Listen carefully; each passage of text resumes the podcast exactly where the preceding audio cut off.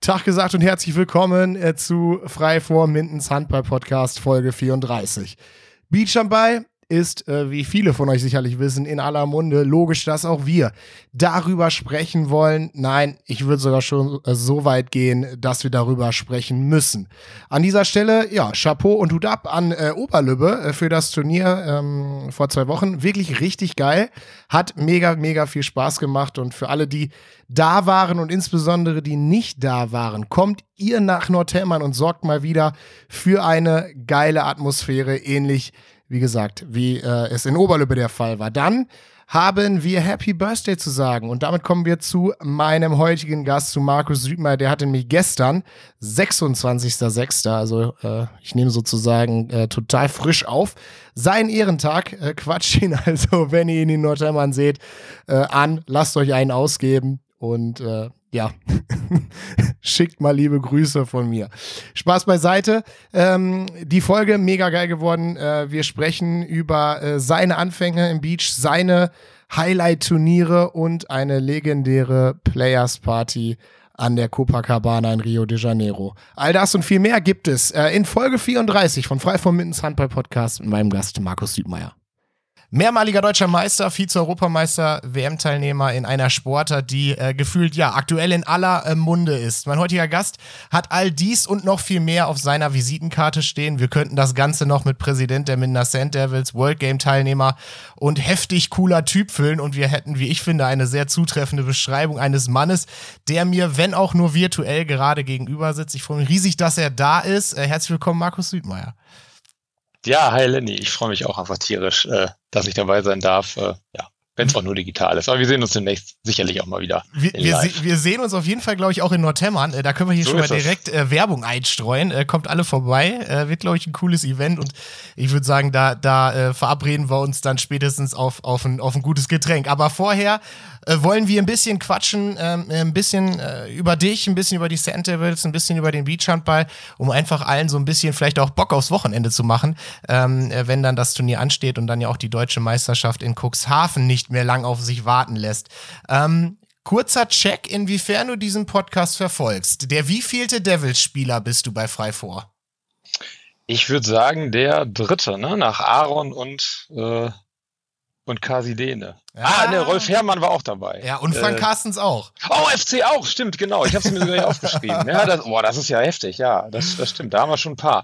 Äh, ich finde sowieso eigentlich ganz witzig und äh, das habe ich tatsächlich wirklich nochmal angeguckt, äh, wer alles so dabei war. Ich habe ja viel, viel gehört auch, aber das ist für mich halt, seitdem ich jetzt eben auch nicht mehr äh, seit einigen Jahren, Jahren oder seit vielen Jahren mittlerweile auch nicht mehr im Mühlenkreis lebe, ist das immer so ein bisschen noch mein ein Anker zurück. Ne? Ich fand das total cool und hatte immer echt äh, ganz viele Sachen mir da angehört. Und wenn ich mir so über alle dann gucke, ich glaube, wir sind ja um die 30. Folge sind wir jetzt ja schon. Genau. Äh, fast mit der Hälfte der Leute verbindet mich da, ne, die dann da dabei waren, verbinden mich ja wirklich auch persönliche Sachen. Du hast schon ein paar, äh, ein paar eben jetzt genannt, die jetzt äh, auch Beachhandball mit mir zusammen gemacht haben, aber auch ganz viele andere, die dann noch dabei waren. Ne? So der ewige Löffel zum Beispiel, ne, ist natürlich klar, den kennt man und Unvergessen. Äh, mag man und da hab ich, das habe ich auch echt äh, ja voller Enthusiasmus äh, mir angehört, aber auch ganz viele andere. Ne? Ich will jetzt gar kein ja, gar nicht zu viele nennen, aber so ein Chance Borgmann oder so, der auch ein ganz großer Teil meines Lebens war, oder Frank Schoppe oder ach, wie sie da alle heißen, ne, Doc Schumi. Also das sind immer wieder Sachen, da freue ich mich sehr, sehr, da immer wieder zuzuhören und zurückzugucken und denke an viele, viele coole Sachen. Aber das stimmt tatsächlich. Der Beachhandball ist dann doch gar nicht mehr so unterrepräsentiert, wie ich dachte. Nee, genau, genau. Wir haben trotzdem noch äh, viele Themen, die die, die wir beide besprechen können. Ähm, ich weiß nicht, inwiefern ähm, du die World Games verfolgt hast. Ähm, äh, die, unsere Beachhandballerinnen durften äh, nach dem äh, äh Weltmeistertitel äh, sich auch hier über Gold ähm, äh, freuen. Ähm, hast du jetzt fernab auch von den World Games, aber auch aktuell Zeit, so aus der Ferne die Entwicklung im Beachhandball in Deutschland in diesem Sommer zu verfolgen? Doch, auf jeden Fall. Also ich gucke das auch vor allen Dingen gern. Ne? Also mir macht es auch sehr viel Spaß, äh, an den Livestreams mir das anzuschauen. Ne? Äh, ich muss da zugeben, bei den World Games äh, war ich tatsächlich nicht so äh, regelmäßig dabei, auf einmal und des Zeitunterschieds und auf der, aufgrund der Tatsache, dass ich im Urlaub war. Aber gerade eben die WM zum Beispiel, die habe ich schon sehr intensiv verfolgt und da mitgefiebert. Und äh, ja, das ist jetzt nach der nach, äh, EM-Goal letztes Jahr, WM Gold dieses Jahr, jetzt auch noch das äh, World Games Gold für die Mails da oben drauf gab, das ist halt ja, schon, schon krass. Da ne? kann man sich eigentlich gar nicht vorstellen. Und ich meine, es ist ja auch so, das kennst du ja auch. Man hat ja auch viel mit den Leuten zu tun. Man kennt viele aus dem Bereich, nicht nur die Mädels, sondern auch die Trainer und so. Ne? Und dass man sich da dann mal austauscht und mal äh, per WhatsApp ein bisschen hin und her schreibt, gehört ja auch mit dazu. Und insofern äh, finde ich es immer super schön, da jetzt irgendwie, auch wenn man nur in der Ferne dabei ist, irgendwie so ein bisschen mit dabei zu sein und äh, ja, das ganze Jahr, sich für die, für die Mädels mitzufreuen ne? und äh, einfach äh, ja eine unglaubliche Sache, die da gerade passiert ist, ne? gerade in diesem Jahr. Jetzt. Absolut, absolut. Mir ist aufgefallen, bei den Mädels äh, super viele Erstliga-Handballerinnen dabei. Ähm, der Männerkader ist, ist damit nur bedingt bestückt. Ähm, weißt, weißt du, woher diese Kluft kommt zwischen Hallen und äh, Hallenhandball und Beachhandball bei den Männern? Ja, ist, glaube ich, schwer zu sagen. Ne? Also äh, ist, äh, wir haben ja schon mal so ein bisschen gewitzelt, äh, dass der eine oder andere vielleicht einfach in der Halle mittlerweile zu gut geworden ist, um dann im Sand noch spielen zu dürfen. Ne? Da sind ja echt auch einige, mit denen ich auch selber zusammen spielen durfte. Zum Beispiel so Danny Redmann äh, von, äh, äh, von Frisch Aufgöpping im, im, Tor oder so. Ne? Der hätte sicherlich auch kein Problem damit, äh, dann noch das eine oder andere Mal Beachhandball zu spielen. Aber da sind halt die Prioritäten logischerweise jetzt verständlicherweise auch ein bisschen anders, weil der, gerade weil der Zeitdruck da auch nochmal ein anderer ist, könnte ich mir vorstellen. Ja, ja die Mails kriegen es offensichtlich irgendwie ein bisschen besser hin, vielleicht auch einfach ein bisschen äh, ja mehr äh, ja äh, mehr Interesse auch daran nochmal äh, durch die Vereine, ne, dass die da eben auch äh, eher dann die Möglichkeiten da eben geben, weil da eben wirklich, du sagst es ja, sind da einige richtig, richtig gute dabei. Ne? Dann denke ich mal an Kathi Filter im Tor, die ja sogar nicht nur Bundesliga spielt, sondern eben auch in der Nationalmannschaft mit dabei genau. ist. Ne? Das ist schon, äh, schon krass und äh, ich glaube, das wäre schon nicht ganz so einfach, dann bei den Herren äh, solche Leute dann in den Sand dazu bewegen, jetzt noch in der Phase, selbst wenn sie selber wollten. Die Priorität Beachhandball ist ja aber schon, egal ob Männer oder Frauen, ähm, in den letzten Jahren schon extrem nach oben gerückt. Auch im, ähm, wenn man sich jetzt auch den, den DAB anschaut, ähm, Olympia 24 war ja äh, immer das Ziel. Ob das jetzt erreicht wird oder nicht, es steht auf einem anderen Blatt Papier, aber ähm, man, man merkt ja schon auch, dass der DAB äh, mittlerweile ein riesiges ähm, Interesse daran hat. Ähm, du bist so lange im Beachhandball dabei, ich, ich meine 97 hat das Ganze angefangen, da sah die Welt ja noch ganz anders aus. Kannst du umreißen, wie, wie du die Entwicklung des Beachhandballs auch im, im, mit Blick auf das ähm, ja, nationale Interesse, ähm, wie sich das Ganze so gewandelt hat und äh, ja, welche Entwicklung wir da aktuell miterleben dürfen? Ja, dass es natürlich äh, ja, mittlerweile ganz andere Zeiten sind, das ist ja völlig logisch. Ne? Also wenn ich an die, die Zeiten da zurückdenke, in 97, da war es äh, natürlich noch ein ganz anderes Niveau. Ne? Das war wirklich noch der, äh, also wirklich der Fun-Faktor, der da ganz groß im Vordergrund stand und äh, da äh, ja, war es auch einfach von der Klasse noch nicht so weit. Ne? Man war dann schon gut dabei, wenn man einen Camper springen konnte, dann äh, hatte man sich schon quasi für, für die obere Hälfte der Spieler qualifiziert. Also das ist schon, äh, schon eine Zeit, die kann man sich heute dann wahrscheinlich gar nicht mehr so vorstellen. Den Spin-Shot, ne, also diese Pirouette, die gab es damals ja noch gar nicht. Das war noch gar nicht in den Regeln drin. Ähm, und ähm, wenn man dann heute die Jungs sieht, also ne, gerade die in den U-Kadern, ne, die ja teilweise dann da gesichtet werden für die Europameisterschaften, die sind einfach handballerisch schon so stark ausgebildet, äh, dann, äh, wenn man denen sagt, ja, mach doch mal hier einen Spin-Shot, dann machen die einen halt. Und wenn man mir das damals gesagt hätte, dann hätte ich mir erstmal die Beine gebrochen ohne ein bisschen Training. ja, ne? also das ist, das ist, glaube ich, das gibt's, glaube ich, ganz gut äh, wieder, wie sich das Ganze auch entwickelt. Ähm, aber äh, ja, also ich glaube, man muss einfach sagen, diese ganze, äh, dieses ganze Ziel, den, den Beachhandball auch weiter vorzutreiben, das ist, glaube ich, auch ganz, äh, ganz gut dann durch den DHB dann irgendwann wieder aufgenommen worden. Ne? Könnte ja sagen, ein bisschen spät vielleicht, aber trotzdem ist es ja so, die stehen jetzt ja voll wieder dahinter und das ist auch, glaube ich, genau der richtige Ansatz, weil der Sport ist einfach zu cool, um jetzt den anderen Nationen zu überlassen, ne, finde ich. Aber gibt es da so einen Punkt, wo du sagen würdest, okay, das hat sozusagen ähm, das Fass in Anführungsstrichen zum Überlaufen gebracht, dass der DAB wieder gesagt hat, Mensch, wir setzen da drauf. Ich hatte schon mal bei mir so die These aufgebaut, naja gut, im Fußball, um auch andere Zielgruppen äh, vielleicht auch zu erreichen, den Sport so ein bisschen zu ja, verjüngen und vielleicht noch eine andere, eine andere Blick, äh, einen anderen Blickwinkel darauf zu bekommen, Kinder zu gewinnen, etc., ähm, äh, dass der Beachhandball da eine, eine Lösung sein kann für den DAB, wo vielleicht der Fußball sich dem E-Sport zum Beispiel bedient. Ist das so ein Grund oder mhm. gibt es irgendwie so einen Punkt, wo du gesagt hast, Mensch, ah, es geht ja doch, äh, auf einmal geht es vorwärts, liegt das vielleicht auch ähm, an Personalien, die im DAB da unterwegs sind oder äh, woran kann man das äh, konkret festmachen? Ja, ich denke, das sind, äh, das sind viele Sachen, die da reinspielen. Ne? Also ich bin natürlich nicht derjenige, der jetzt genau weiß, was da die Hintergründe im Detail waren, aber äh, ja, äh, die, äh, die Personalien sicherlich mit dem Kollegen Michelmann, der erstmal als äh, Vize und jetzt eben als Präsident da das Ganze natürlich auch nochmal äh, deutlich äh, ernsthafter gesehen hat als vielleicht der ein oder andere vorher. Ne? Also die Personalie, da muss man, glaube ich, auf jeden Fall nennen, wenn man den Beachhandball und den Aufstieg des Beachhandballs da wieder, äh, wieder sieht. Ich glaube aber auch, äh, dass es, äh, dass gerade dieser Traum von Olympia sei ja jetzt äh, vielleicht erstmal ein bisschen auf Eis gelegt, hoffentlich nicht ad acta, ne? sondern dass es immer mhm. wieder kommt, dass der, glaube ich, auch ein ganz großer Treiber war, ne? dass man äh, den, äh, den Leuten und auch den Entscheidern auch ganz klar gesagt hat, auch von EHF-Seite, ne, äh, hier, da passiert was, da geht's weiter und ihr müsst aufpassen, dass ihr da nicht abgehängt werdet gerade. Ne? Und äh, dass das vielleicht zum Punkt ist, wo man gesagt hat, äh, oh, wir müssen jetzt unbedingt ran, ne? weil das ist jetzt, ne, also ich glaube 2015 ging es ja erstmal, gab es ja erstmals wieder die, äh, die Nationalmannschaft, dass man gesagt hat, okay, eigentlich wollen wir bestenfalls uns in 2015 wieder für die WM 2016 qualifizieren, um jetzt so ein bisschen aufbauen, dann eben festzustellen, äh, wir wollen wieder dann und dann wollen wir wieder da sein und dann und dann wollen wir auch um Medaillen mitspielen. Ne? Was da genau die Zielsetzung war, kann ich natürlich jetzt nicht im Detail sagen, aber ich glaube, dass, dass diese Kombination, ne, dass man erkannt hat erstmal, es ist eben nicht nur ein reiner Fun-Sport, sondern da steckt eben Potenzial drin. Da ist ja die ERF auch ganz stark dahinter und pusht das ja über die ganzen Jahre immer weiter und professionalisiert das ja noch mal ein bisschen weiter. Äh, dann eben die äh, ja, die Personalien, die dann immer im DHB dann da doch nochmal verstärkter wieder äh, pro Beachhandball waren, als es vielleicht vorher war. Und das, äh, das dritte eben einfach diese Tendenz, äh, diesen Traum zu haben, wenn irgendwann Beachhandball olympisch ist, dann wollen wir als die Handballnation der Welt eben auch mit dabei sein und nicht dann von Rand aus zugucken, wie sich dann andere Teams da äh, um die Goldmedaillen schlagen. So ist, glaube ich, so eine, äh, eine Mischung aus allen drei. Ähm, wie, also wenn du darauf jetzt zum Beispiel auch so, äh, ähm, ja, zu, oder auf die aktuelle Situation guckst, ne, im Handball, der Beachhandball wird professioneller, die Aufmerksamkeit ist größer. Ich sag mal so, wir, wenn wir gleich auf deine aktive Zeit gucken, sprechen natürlich von einer anderen Dekade, auch wenn du äh, ja auch nochmal äh, zum Beachhandball des Jahrzehnts äh, äh, gewählt worden bist. Aber ist man da manchmal so ein bisschen wehmütig, dass man sagt, Mensch, ich hätte mir so eine Aufmerksamkeit vielleicht auch zu, zu meiner aktiven Zeit gewünscht? Also erstmal ganz kurz gewählt worden bin ich ja nicht. Ich bin ja nur nominiert. Oder nominiert worden, ja. nicht, sorry, dass sich da Leute beschweren. nein, Entschuldigung. Äh, jetzt äh, mussten wir noch mal einmal kurz sagen. Was, wo, was war noch mal kurz die Frage? Ähm, nein, äh, Quatsch. Also ich sag mal, du, du kommst aus einer anderen Dekade und da werden wir gleich auch nochmal drauf ja. kommen. Du hast äh, sozusagen den Weg mitbereitet, ähm, durftest ja auch Teil dieser Professionalisierung sein. Nur am Ende muss man ja festhalten, so professionell und so eine starke Aufmerksamkeit ähm, ja, war eben dann doch nicht da äh, äh, zu dieser Zeit. Guckt man da manchmal mhm. jetzt auch vielleicht auf die, auf die aktuellen Entwicklungen? Ich nenne jetzt einfach mal Sprungwurf TV, äh, die mhm. Organisation mit dem DHB, die deutlich professioneller ist, die wir eben angesprochen haben. Schaut man da auch ein bisschen wehmütig drauf und sagt, Mensch, ah, schade, dass das nicht zu meiner Zeit schon so war? Oder wie sind so deine Gemüts Das ist so, so ein bisschen ein lachendes und ein weinendes Auge. Ne? Also ich glaube, ähm, und da kommen wir vielleicht äh, sicherlich gleich noch zu sprechen, ich hatte einfach auch unglaubliches Glück, ne, dass ich oft an der, im richtigen Moment an der richtigen Stelle war, äh, dann vielleicht auch dann die Masse an Topspielern dann gar nicht so da war, dass ich dann die Chance hatte, da irgendwo äh, den ersten Schritt in die Richtung zu gehen.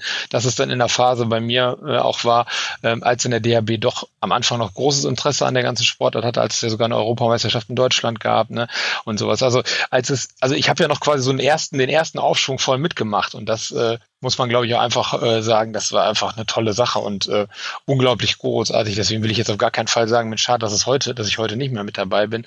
Ähm, es ist aber natürlich so, dass, äh, wenn man das jetzt sieht, dass jetzt selbst die äh, so kleinere Turniere per Livestream übertragen werden und äh, dass äh, ja, wie, wie das Ganze eben sich alles entwickelt, welche Teams und welche, welche Verbände da jetzt mittlerweile auch mit dabei sind und äh, auf welchem Niveau das äh, langsam alles äh, funktioniert und was für Unterstützung dann auch dabei ist. Das ist schon cool. Ne? Das hat natürlich nochmal was ganz anderes als, äh, als äh, zu damaligen Zeiten. Aber es ist eben auch immer so eine, so eine schwierige Geschichte. Ne? Ich vergleiche das immer so mit dem Beachvolleyball. Ne? Wenn man jetzt wirklich so wie beim Beachvolleyball für diesen Traum hat, Mensch, dann müssen auch die super Hallenspieler müssen doch auch mit in den Sand. So ist es ja im Beachvolleyball. Ne? Dass wirklich da auch äh, teilweise die fast so besseren besseren Spieler im, im Sand spielen als in der Halle. Wenn jetzt hier die halbe Bundesliga sich plötzlich über äh, halbe äh, Handball-Bundesliga sich plötzlich überlegt, äh, wir wollen alle Beachhandball spielen, dann ist auch ganz klar, dann hätte es einen Markus Südmeier in der Leistungsstärke damals nicht in der Nationalmannschaft gegeben. Ne? Und das ist ja eben auch wieder das, was man so ein bisschen äh, sich immer äh, angucken muss. Und da äh, ist, glaube ich, auch äh, für mich so der Punkt, dass man da eine gewisse Demut auch an den Tag legen muss und sagen muss, äh, ich bin, glaube ich, für das, was ich ja, was ich zu leisten imstande war, war das schon einfach eine ganz, ganz tolle Sache und eine super Gelegenheit, die ich dann damals immer hatte. Und äh, klar geht's immer mehr und immer besser, aber realistisch gesagt, wer weiß, ob ich heute nominiert worden wäre, ne, in so einer Situation. Die, das Ganze geht eben auch entsprechend weiter und da sind einfach so viele talentierte Leute da.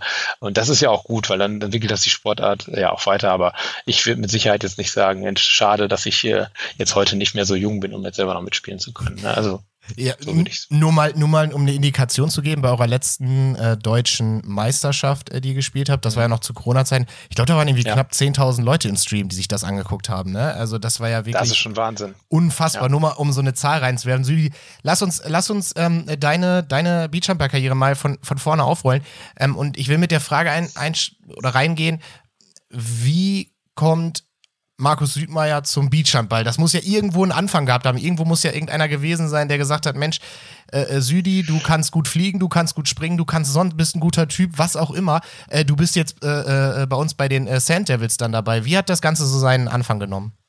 Ja, das ist die Geschichte habe ich, glaube ich, schon das eine oder andere Mal erzählt und äh, eigentlich äh, ist sie ja ganz klar auf eine Person zurückzuführen, nämlich auf äh, Kai Bierbaum, ne, Birne, unser guten Kumpel. Damals äh, in der Jugend mein Trainer, ne, ich, das war, glaube ich, B-Jugend, äh, er war mein, mein Trainer und äh, ja, insofern eine kleine Parallele auch zu heute. Es war auch damals so, dann hieß es, oh Mist, wir haben zu wenig Leute fürs Wochenende, wir brauchen jetzt noch irgendwelche Spieler und äh, ja, Mensch, hier, du bist groß, du kannst gut springen, genau wie du sagst, ne, komm noch mal mit, hast du nicht Lust. Und dann äh, sind wir losgezogen mit einer damals echt Rumpf Truppe. Das erste Turnier war in Kassel, werde ich natürlich nicht vergessen. Ne? Und, äh, äh, und wir waren da, da unterwegs und ja, für mich war das ne, ein super riesiges Highlight, total cool, mal reinzuschnuppern, aber äh, ja, für, für Bierne, der schon, ich glaube, ein Jahr dann jetzt auch seine Sand Devils quasi schon am Leben hatte, äh, war das ja eher dann so, naja gut, wir brauchten jetzt jemanden und da haben wir einen gefunden, den wir vielleicht mal mit dazu nehmen können. Was tatsächlich super witzig war, ich, äh, deswegen werde ich mich immer auch an diesen, diesen Tag erinnern können, das war der Tag, an dem äh, dieser legendäre Boxkampf stattgefunden hat, als äh, Mike Tyson seinem Gegner das Ohr abgebissen hat. Ne? Also es war, an dem Wochenende waren wir da in, in Kassel und als sich das neulich, das ist noch nicht lange her, zum 25. Mal gejährt hat, äh, kam so eine Sportschau äh, äh, Info, ne, so hier heute 25 Jahren, ne, und da habe ich echt mal sofort erstmal das ganze Ding an Kai weitergeleitet und habe gesagt, hier, weißt du noch, vor 25 Jahren, wo wir da waren, ne, mein erstes Speedjump-Turnier, also es war schon, äh, ist schon immer ein bisschen witzig, dass man so dann noch konkreter und so an solchen Sachen eben auch festmachen kann, ne, und äh, fand ich, war eine schöne Erinnerung, als ich das gesehen hatte und musste mit, äh, ja, mit Freude daran zurückdenken. Sehr, sehr cool. Ähm, zu deinem ersten ähm, Beachhandball-Turnier.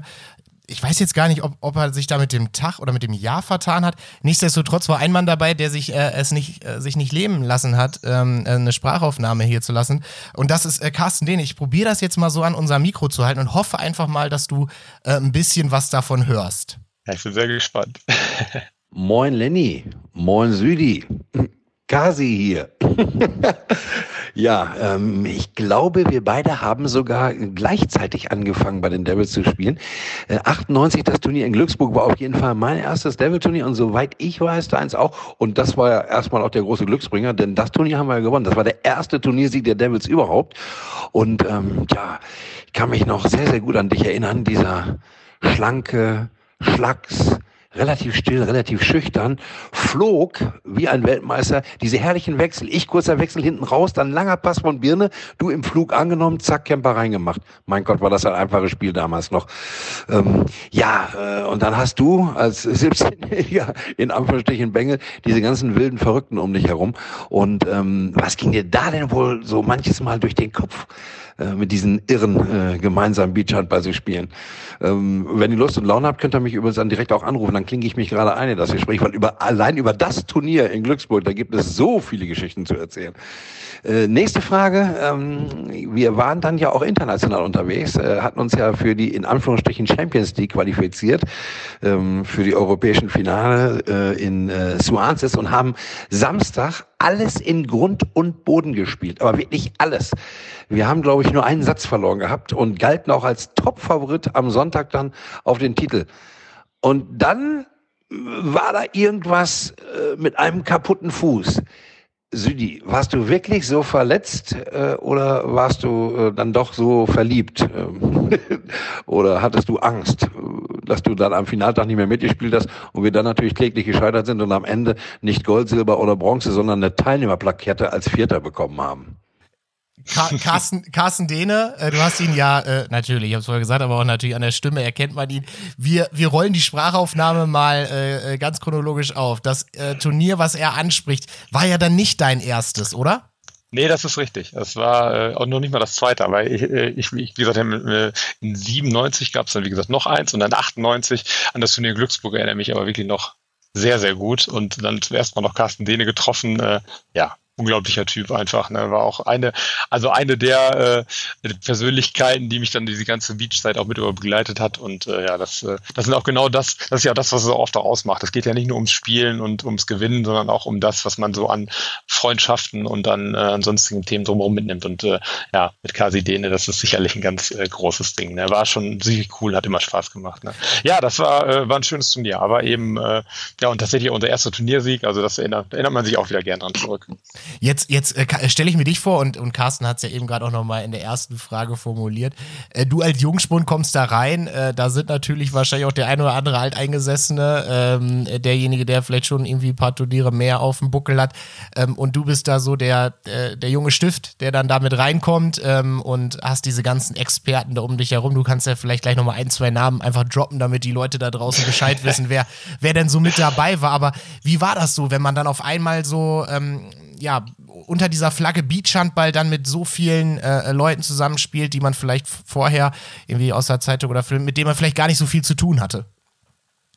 Ja, du, du sagst es schon, ne? aus der Zeitung trifft es eigentlich ganz gut. Ne? Ich war ja hier im Mühlenkreis, ne? ganz normal auch äh, ja, als Jungspund dann in der Jugend da handballmäßig aktiv und äh, da hat es natürlich so deine, ich sag mal, ich ich will jetzt nicht sagen Idol, das ist vielleicht ein bisschen hochgegriffen, aber es ja schon viele Leute, die du dann immer so gesehen hast, da in, äh, in den oberen Herrenligen. Ne? Und äh, der Kai Bierbaum hat ja damals, äh, glaube ich, sogar äh, Regionalliga oder dritte Liga, was war das, glaube ich, damals gespielt. Ne? Und äh, plötzlich, äh, das war jetzt gar nicht das Turnier in Glücksburg, sondern ein Turnier davor, das war nämlich mein zweites, wo sie mich da mitgenommen haben, wo ich mich dann so ein bisschen auch festgespielt habe mit dem ganzen Ding. Äh, da waren wir in Laboe in der Nähe von Kiel und sind dann, dann mit dem Bulli hochgefahren und dann äh, habe ich mich dann irgendwie äh, damals auch von meinen Eltern, ich hatte noch keinen Führerschein, dahin bringen lassen und dann standen dann da echt, äh, ich sag mal, acht, neun Leute da äh, vor dem Bulli und alles irgendwie gestandene Handballer, ne? also klar, auch noch jung, ne? so ein äh, Carsten, Die äh, Carsten Dietrich mit dabei, dann Kai Bierbaum ne? oder Nils Vandenschmidt, äh, äh, Lars Krampe, äh, Lars Ulf Müller, alle solche Sachen, ne? die man dann eben, äh, die, die man eben nur so aus, äh, ja, aus der Zeitung so ein bisschen kannte, wo man halt wusste, okay, die können schon ganz gut Handball spielen und ich soll da jetzt mit denen äh, ja, Jungs dann da, äh, da mitspielen und das als Jugendspieler und so. Das war dann schon ganz cool. Ne? Und auch nicht nicht nur das Spiel natürlich, ne, sondern eben auch dann äh, vor allem auch die Zeit mit denen zu verbringen, hat natürlich unglaublich viel Spaß gemacht, ne, weil es ja auch ja total witzig war. Jetzt der hat ja fällt mir auch noch ein. Da sind so viele Namen und ich habe mich bestimmt noch ein paar vergessen. Stefan Schäkel, also alle, die ich vergessen habe, sollen bitte nicht böse sein, aber äh, da fallen mir schon noch, äh, glaube ich, ein paar ein. Äh, da hat es echt richtig viel Spaß gemacht, mit denen äh, einfach auch die Zeit zu verbringen und das das Gesamte war es ja dann, was es eben ausmacht, wie es heute auch noch ist. Ne? Es ist ja nicht nur das Spielen, sondern das gesamte Wochenende mit solchen Leuten dann zu verbringen. Unglaublichen Spaß gemacht und äh, ja, da war für mich dann auch relativ schnell klar, das äh, ist einfach eine super coole Sache. Und gerade, er sagt es auch schon, äh, grundsätzlich eher so der schüchterne Typ. Ja, erstmal war immer so der, der am Rand stand und erstmal so geguckt hat, was machen die anderen Jungs hier gerade. Ne? Und das war einfach eine super coole Sache. Also hat richtig, richtig, richtig Spaß gemacht. Ähm, jetzt musst du mir ein bisschen in der Einordnung helfen. Er sprach ja dann noch das internationale äh, äh, Turnier an, wo ähm, das Fußgate äh, von Markus ja. Anscheinend noch zum Tragen kam. Ähm, äh, äh, ja, Einordnung, kannst du mir da gerade helfen? Passt das jetzt oder müssen wir das gleich nochmal hier oben an? Äh, nee, das ist, also 2005 war das. Das war 2005 war bei uns sowieso das Jahr der vierten Plätze und das war leider einer davon. Also das ist schon ein bisschen, ein bisschen später gewesen, aber können wir kurz, ne, wo wir es gerade angesprochen haben, war tatsächlich eins der ersten Turniere, was wir mit den Devils international gespielt haben. Ne? Heute ich glaube, es war das EBT-Finale, so das ist heute eben auch, gibt es ja heute auch immer noch. Wir hatten uns qualifiziert und haben dann da auf dem Turnier gespielt.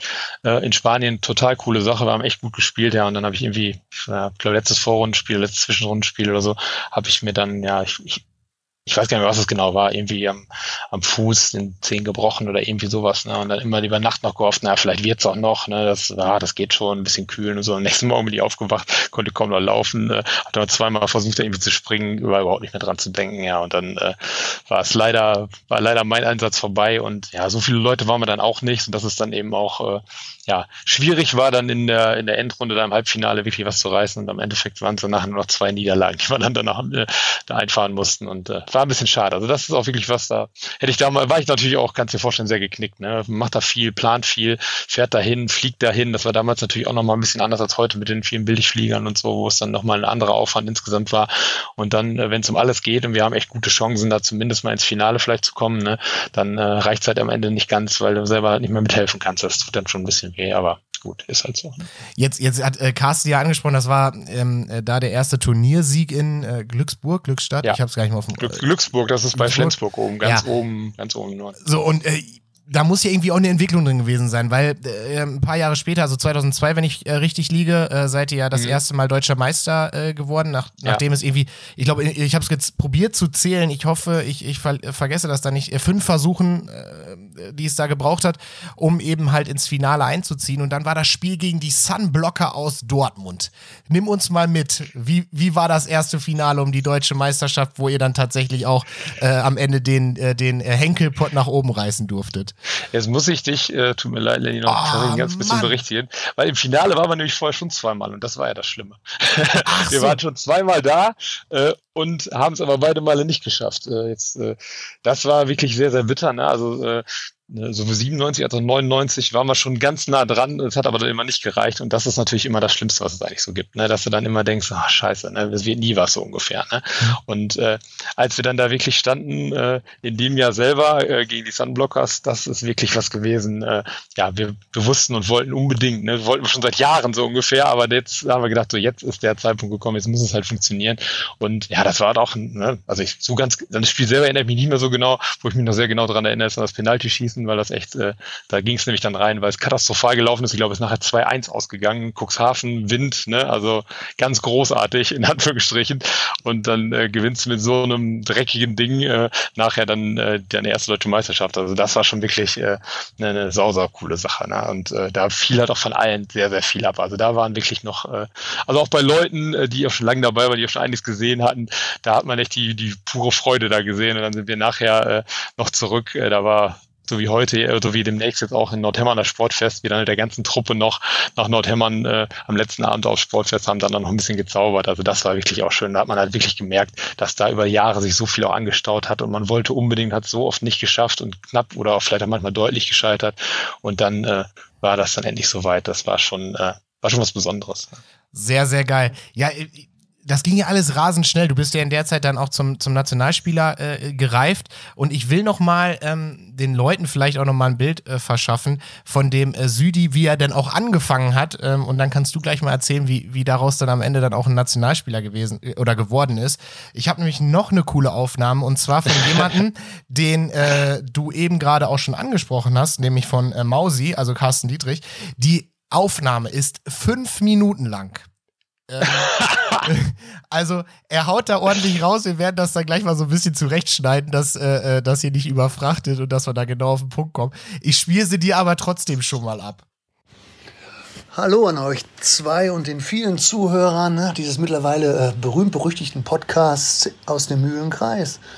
Als äh, alter Beachhandball-Veteran freue ich mich natürlich sehr über eine Folge zum Beachhandball und äh, zum passenden Zeitpunkt, wo die Beachhandball-Saison in Deutschland eröffnet hat und die Frauen ja auch ne, ein Ausrufezeichen als Weltmeister international gesetzt haben. Ja, lieber Lenny, mit deinem äh, Gast heute wird sich äh, der Reigen der feinen Kerle wird sich weiter fortführen, denn so ein Typ ist Südi. Und äh, auf die Frage, was, was verbindet euch beide, war es ein bisschen läppsch.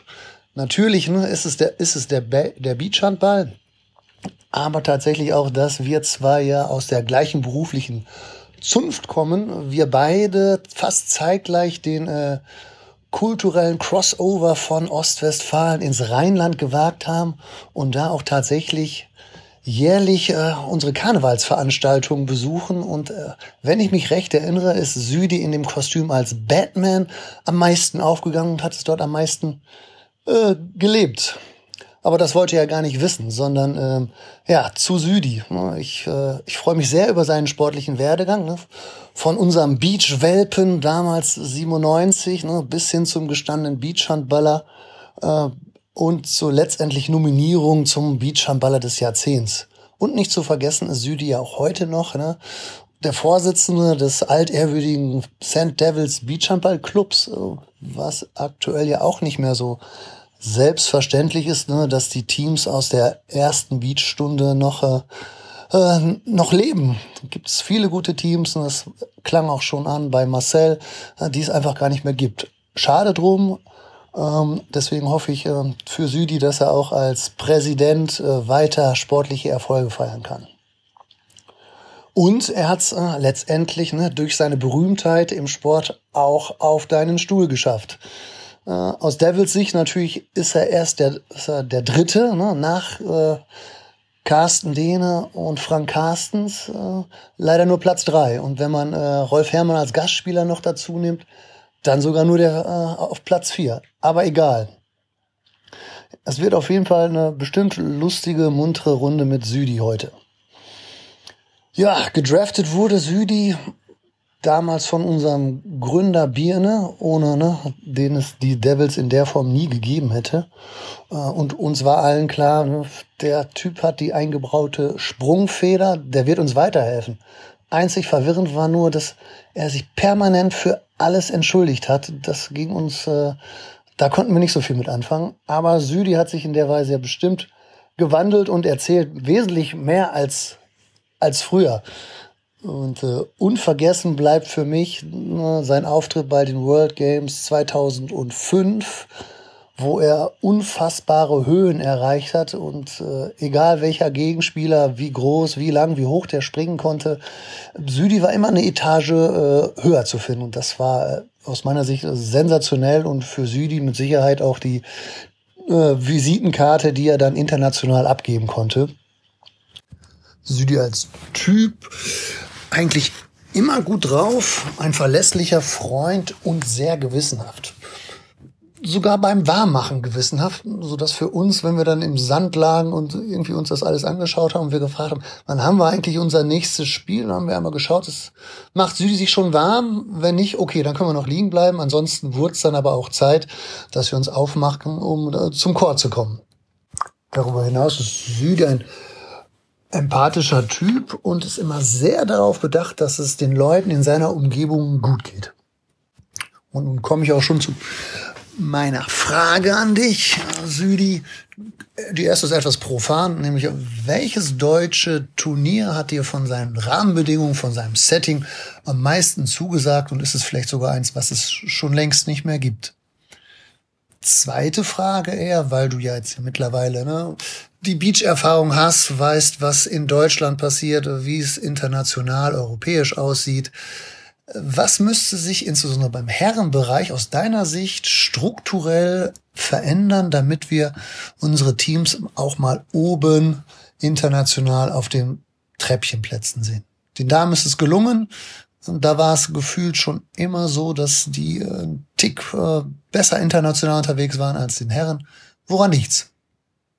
Ja, damit äh, schließe ich meinen Beitrag und äh, wünsche euch viel Spaß äh, beim Interview und äh, ich sag mal, ciao, tschüss. Ich, ich würde einfach mal sagen, äh, das ist ja eine riesen Sprachaufnahme. Wir teilen das so ein bisschen, kommen gleich auf die eine oder andere Frage nochmal zurück. Aber du musst mir jetzt nochmal erklären erstens, warum hast du dich immer für alles entschuldigt? Wie kam das?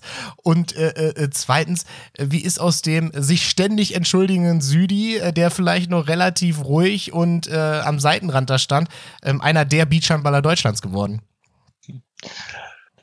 Ja, also bevor ich jetzt darauf antworte, erst nochmal ne, an äh, Carsten oder Mausi. Danke für die Nachricht, ist total cool, hat mich total gefreut und auch, äh, ja, also finde ich total super und ich sehe es, also ne, er ist auch über die ganzen Jahre immer ein super guter Freund von mir gewesen und ist es auch nach wie vor und ich bin auch echt froh, dass wir noch immer viel Kontakt haben, jetzt eben äh, an der anderen Ecke von Deutschland, nämlich im Rheinland. Also insofern, äh, ja, freut mich total einfach, dass äh, zu, äh, mir das äh, anhören zu können. Also war äh, super cool. Jetzt aber noch zu deiner Frage. Also äh, ja, ich glaube schon, äh, jeder Mensch entwickelt sich, so ich auch. Ne? Also äh, ich habe ja schon gesagt, ich war in den jungen Jahren doch eher sehr zurückhaltend. Ne?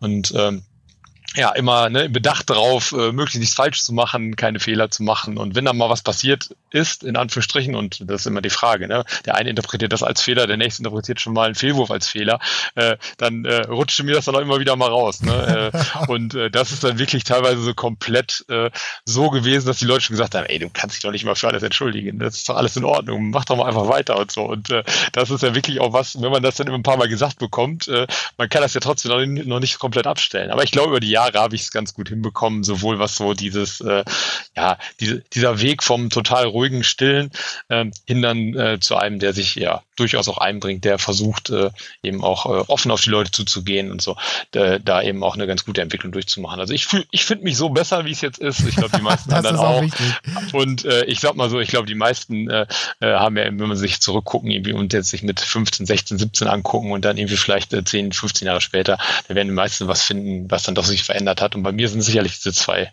wesentliche Punkte. Das kann man, glaube ich, so festhalten. Aber hat auch, ähm, du kannst dir gleich nochmal äh, erzählen, wie du auch zum Nationalspieler geworden bist, aber es hat doch sicherlich auch dann äh, dazu beigetragen, dass du dann auch so sportlich so erfolgreich warst, dass man dann einfach auch mit, mit einem anderen äh, Selbstbewusstsein dann irgendwie in die, in, die, in die Turniere geht und auch in den Umgang mit diesen ganzen alteingesessenen, international erfahrenen Mitspielern, oder?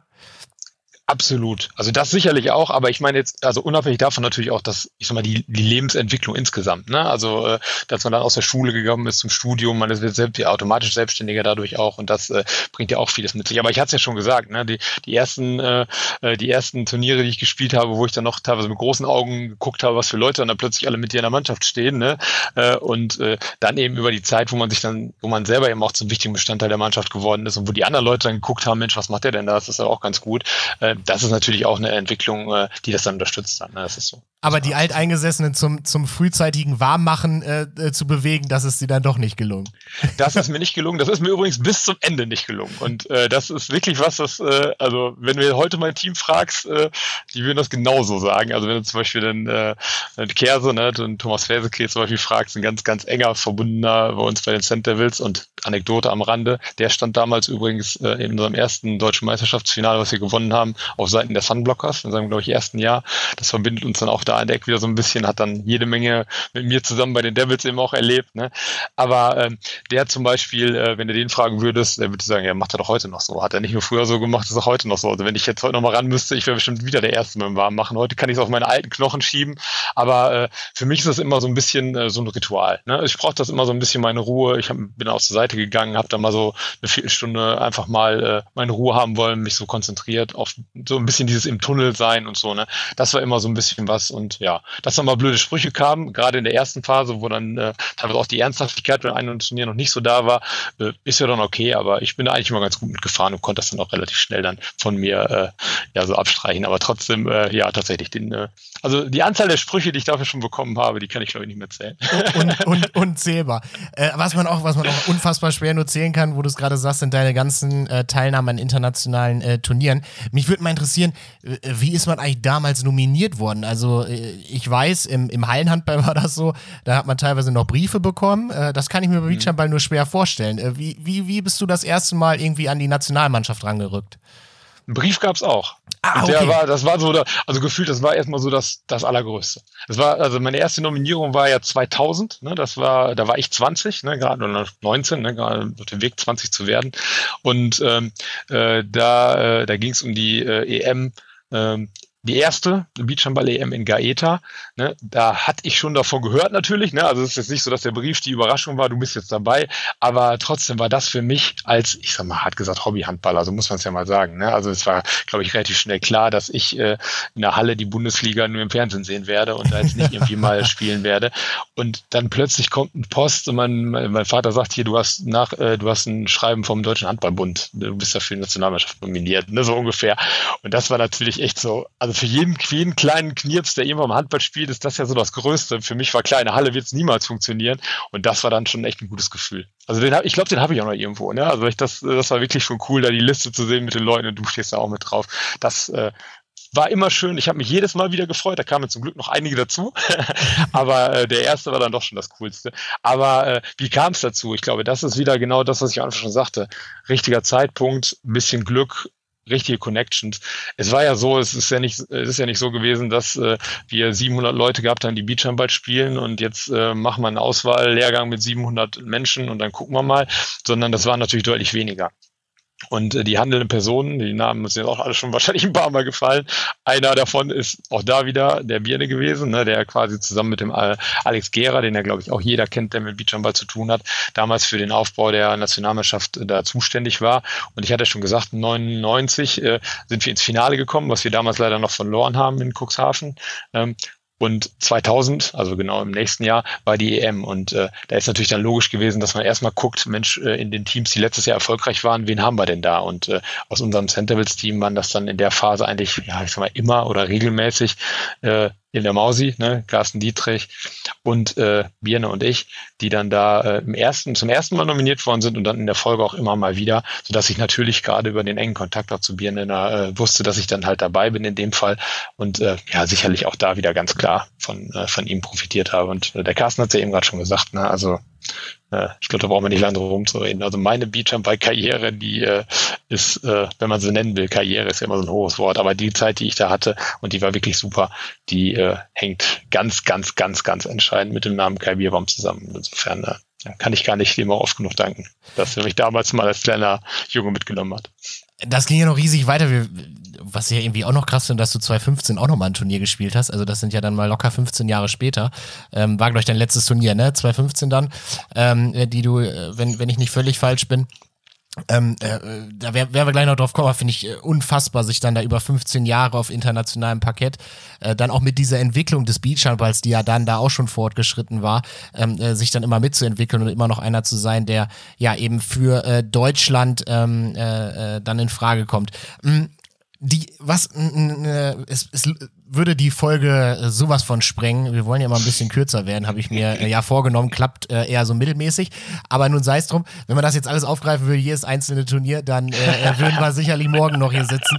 Ich habe ich hab nur, ich habe mich nur im Vorfeld äh, natürlich hier auch über jedes Turnier informiert und hatte dann die EM 2004 ähm, ähm, ja. mir, mir als, als eines der, der Punkte rausgesucht. Da seid ihr Vize-Europameister geworden. Im Halbfinale ging es gegen die Türkei und ähm, das Ganze war ja auch in der Türkei. Türkei. Und das Ende vom Lied war nach dem Halbfinale ähm, Finaleinzug, aber Sicherheitsbewachung des Mannschaftshotels. Was war da passiert?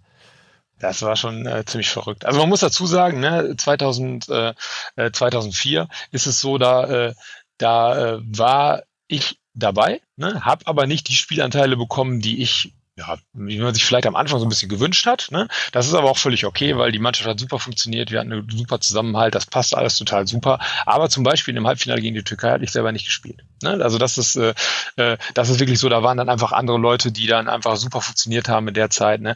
Deswegen äh, ist es, äh, ist es so, dass, äh, dass dieser, äh, ja, aus meiner Sicht der größte Erfolg, den ich dann immer mit, mit dem Nationalteam da auch hatte als Vize-Europameister, dass, dass das halt super war, dass es aber für mich immer so ein bisschen dieser innere Makel ist, naja, du hast ja nicht so viel dazu beigetragen wie vielleicht an einer anderen Stelle. Ne? Ah, du warst das Teil des Teams. Du warst Teil des Teams. Das, das ist so, ne? Und deswegen tatsächlich diese Geschichten, die du jetzt anspielst, die konnte ich deswegen auch sehr, sehr gut beobachten, weil das war wirklich unglaublich. Also da, äh, die, äh, also da, da, äh, am Strand in der Türkei, da in äh, äh Alanya, no, Alanya war es, meine ich, ähm, da ähm, war äh, war wirklich, ist wirklich total cool. Das war viel äh, Laufpublikum, ne, was eigentlich vom Beach immer nichts gehört hat, nur gesehen hatte, oh, es gibt hier ein tolles Turnier, es war ein super Stadion aufgebaut, so richtig viele Zuschauer. Äh, die äh, Türken, wie sie, wie man sie halt so kennt, heißblütig, ne, also wirklich da viel auch äh, äh die Mannschaft unglaublich gut unterstützt. Also es war echt eine unfassbare Atmosphäre, hat riesig Spaß gemacht, das ganze Turnier, es war einfach großartig. Ne. Ähm, dann ist, scheint es so, das hat man dann uns nachher gesagt, dass dann die, äh, die Zuschauer auch sehr stark aufgepeitscht worden sind von dem, äh, von dem Sprecher da, vom Stadionsprecher oder wie man es nennen will. Ne? Und äh, dann die Enttäuschung hat relativ tief saß, äh, dass es dann am Endeffekt nicht ganz geklappt hatte. Und dann äh, ja, ist aus diesem, äh, aus dieser Freude so ein bisschen, ja, so, ist ein bisschen Aggression umgeschlagen. Und vor allen Dingen wurde es dann relativ schnell auf unübersichtlich. Ne? Ich glaube, es war dann auch so, dass unser Trainer, äh, der Alex Gera, dann irgendwie da eine, ja, eine kleinere Auseinandersetzung plötzlich hatte mit dem gegnerischen Trainer Trainer. Äh, ich glaube, im Endeffekt wurden auch sogar Spieler nachher von äh, aus dem türkischen Team nachher gesperrt aufgrund der einen oder anderen Geschichte. Und äh, man hatte plötzlich das Gefühl, die ganze Stimmung kippt da jetzt gerade so ein bisschen. Ne? Und äh, wir, da kamen plötzlich hektisch irgendwelche Ordner an und haben uns versucht, da rauszubringen.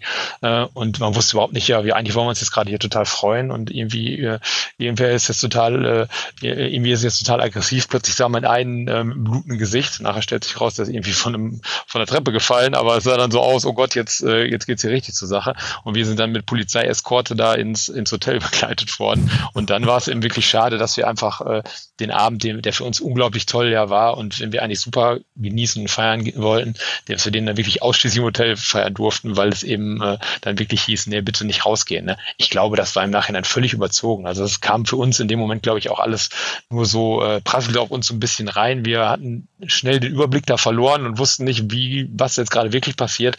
Ähm, im Endeffekt war es aber zu, in dem Moment schon echt eine komische Situation, das muss man auch sagen. Aber ja, es ist, es ist halt, wie es ist. Im Nachhinein ist ja auch keinem was passiert, ist ja alles in Ordnung. Aber in dem Moment aus diesem unglaublichen Hochgefühl, wir hatten das erreicht, was wir noch niemals vorher erreicht hatten, nämlich ein Finale bei so einer Europameisterschaft zu erreichen, dann quasi innerhalb von Sekunden dann umzuschwenken in dem, oh, jetzt müssen wir aufpassen, wir werden gerade rausgeeskortiert, damit hier nichts passiert das war schon ein ganz komisches Gefühl. Ne? Also diese Emotionen von ganz hoch bis zu, oh Gott, was passiert hier jetzt?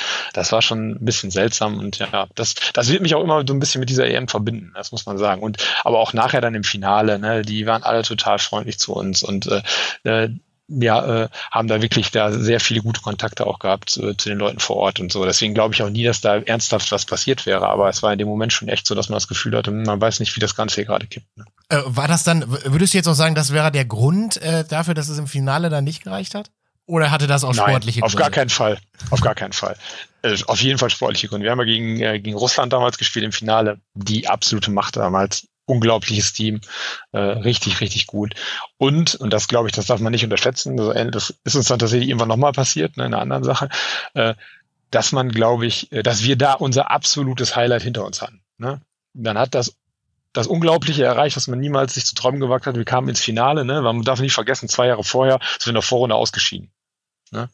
gegen Zypern übrigens unter anderem. Ne? Also das, ne, das ist so die Konstellation. Und das, das nächste Turnier haben wir gesagt, wir wollen es auf jeden Fall besser machen.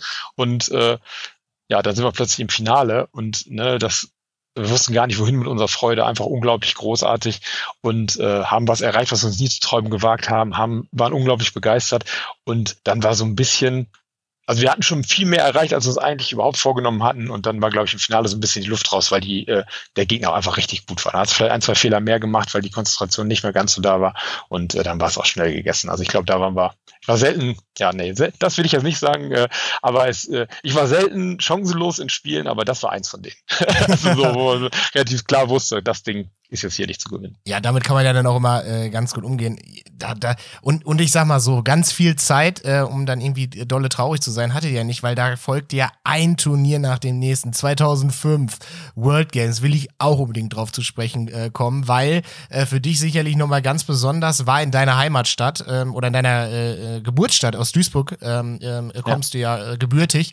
Ähm, und, und das, das stelle ich mir schon unfassbar geil vor. Ist, würdest du das so als dein Karrierehighlight ähm, äh, betiteln, dass man äh, die World Games dann im eigenen, in der eigenen Geburtsstadt austragen darf und damit äh, dem äh, Deutschlandadler sozusagen auf der Brust äh, Beachjumper spielen darf?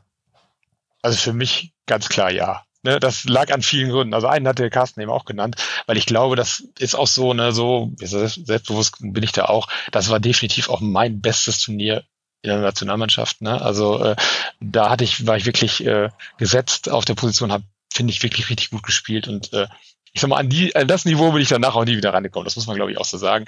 Und äh, da habe ich selber erstmal gemerkt, was plötzlich alles möglich ist. Ne? Wir hatten da wirklich gute Chancen. Äh, unglaubliche Atmosphäre, unglaubliches Ding. Und allein dieses ganze World Game Szenario, ne, ob es jetzt, wo es jetzt auch war, in dem Fall, das kam ja nochmal oben drauf, dass es in Duisburg war. Also ne, ich bin in meinem ganzen Leben schon hundertmal in Duisburg gewesen. Meine halbe Familie wohnt da noch, ne, Oma und Verwandte und so, ne, die quasi ja fußläufig zum, äh, zum Stadion und zu den Sportstätten da dann im Prinzip äh, gewohnt haben. Ne. Also das waren wirklich äh, ja, da, da kam so viel zusammen, dass es einfach 100% passte. Ne? dann eben nach dem, äh, nach der, äh, nach dem Turnier 2004, habe ich ja gerade gesagt, wo ich weniger gespielt habe, war es dann so, dass ich eben da quasi durchgehend gespielt habe, da auch wirklich als Leistungsträger mitmachen durfte. Das ist dann nochmal wieder ein bisschen was anderes. Du kennst das ja sicherlich auch. Ne? Hat mir dann emotional auch noch ein bisschen mehr gegeben. Äh, es ist gut gelaufen. Es hat unglaublich Spaß gemacht. Und dieses ganze, diese ganze World Games Atmosphäre. Also nicht, nicht zu schlagen, meines Erachtens. Ne? Also das ist ja dann doch nochmal was anderes, als wenn es in Anführungsstrichen nur äh, die eine Sportart ist, um die, auf, um die man sich dann da kümmert. Ne? Und das ist ja wirklich was, ähm, das ist das witzige Jahr. Jetzt waren ja die World Games gerade in Birmingham, die äh, Mädels waren da. Und äh, ja, da kommen natürlich viele Erinnerungen selber noch wieder hoch. Und ich habe jetzt gerade auch äh, ja, auch in meiner Familie da öfter mal drüber gesprochen schon, ne, wenn ich das jetzt immer gehört habe, die, oder die Fotos auch von den Leuten gesehen habe, da fiel mir das alles in Duisburg eben auch wieder ein. Ne, und das war schon, schon wirklich cool. Also wenn man sich so vorstellt, dieses, man läuft in dieses Stadion ein äh, bei der Eröffnungsfeier oder bei der, bei der Abschlussfeier in unserem Fall äh, und ne, da sind die Leute da, alle jubeln dir zu, du läufst mit dem ganzen Team Deutschland ein und sowas. Also das ist ja doch nochmal eine andere Nummer als wirklich, äh, also da hat Ah, da eben, wie gesagt, einen, einen Meistertitel irgendwie zu feiern bei uns oder so. Ne? Das war richtig, richtig cool. Da sind, da sind unendlich viele Anekdötchen, ne? ich will das hier nicht sprengen, aber äh, die man dir erzählen könnte. Und das war wirklich einfach eine tolle Sache. Also an eine Sache, das will ich noch kurz erzählen, wenn ich mir immer erinnern, dann gehen wir zur Akkreditierung. Da waren ja alle Sportler aus allen Ländern und vor uns stand dann die äh, Rugby-Mannschaft der Fidschi-Inseln. Das waren alles unglaubliche Maschinen, die dann da vor uns standen. Und dann hat man erstmal so richtig realisiert, dass das eben jetzt nochmal eine ganz andere Hausnummer hier gerade ist als, äh, ich sag mal, ein normales Beachhandball-Turnier. Und äh, ja, man, man, man, man, man kann auch die ganz, ist auch ganz lustig, äh, wenn man im MT-Archiv ähm, äh, da nochmal nachschaut. Ist auch sehr witzig, weil live Anton, äh, der ja, äh, ja. bei den, äh, bei den, äh, bei den äh, beim Team Apfel ähm, äh, ja gespielt hat, dann da berichtet hat. Ne? Also die ganzen äh, MT-Artikel kommen alle aus seiner Feder. Äh, sehr, sehr lustig auch, dass, dass, dass äh, er da tatsächlich auch als passionierter Beachhandball-Spieler dann äh, äh, immer noch über euch berichten durfte. Habe ich sehr, sehr gerne äh, gelesen, die ganzen Artikel. Von daher an der Stelle Stelle einfach nochmal ganz liebe Grüße an Live.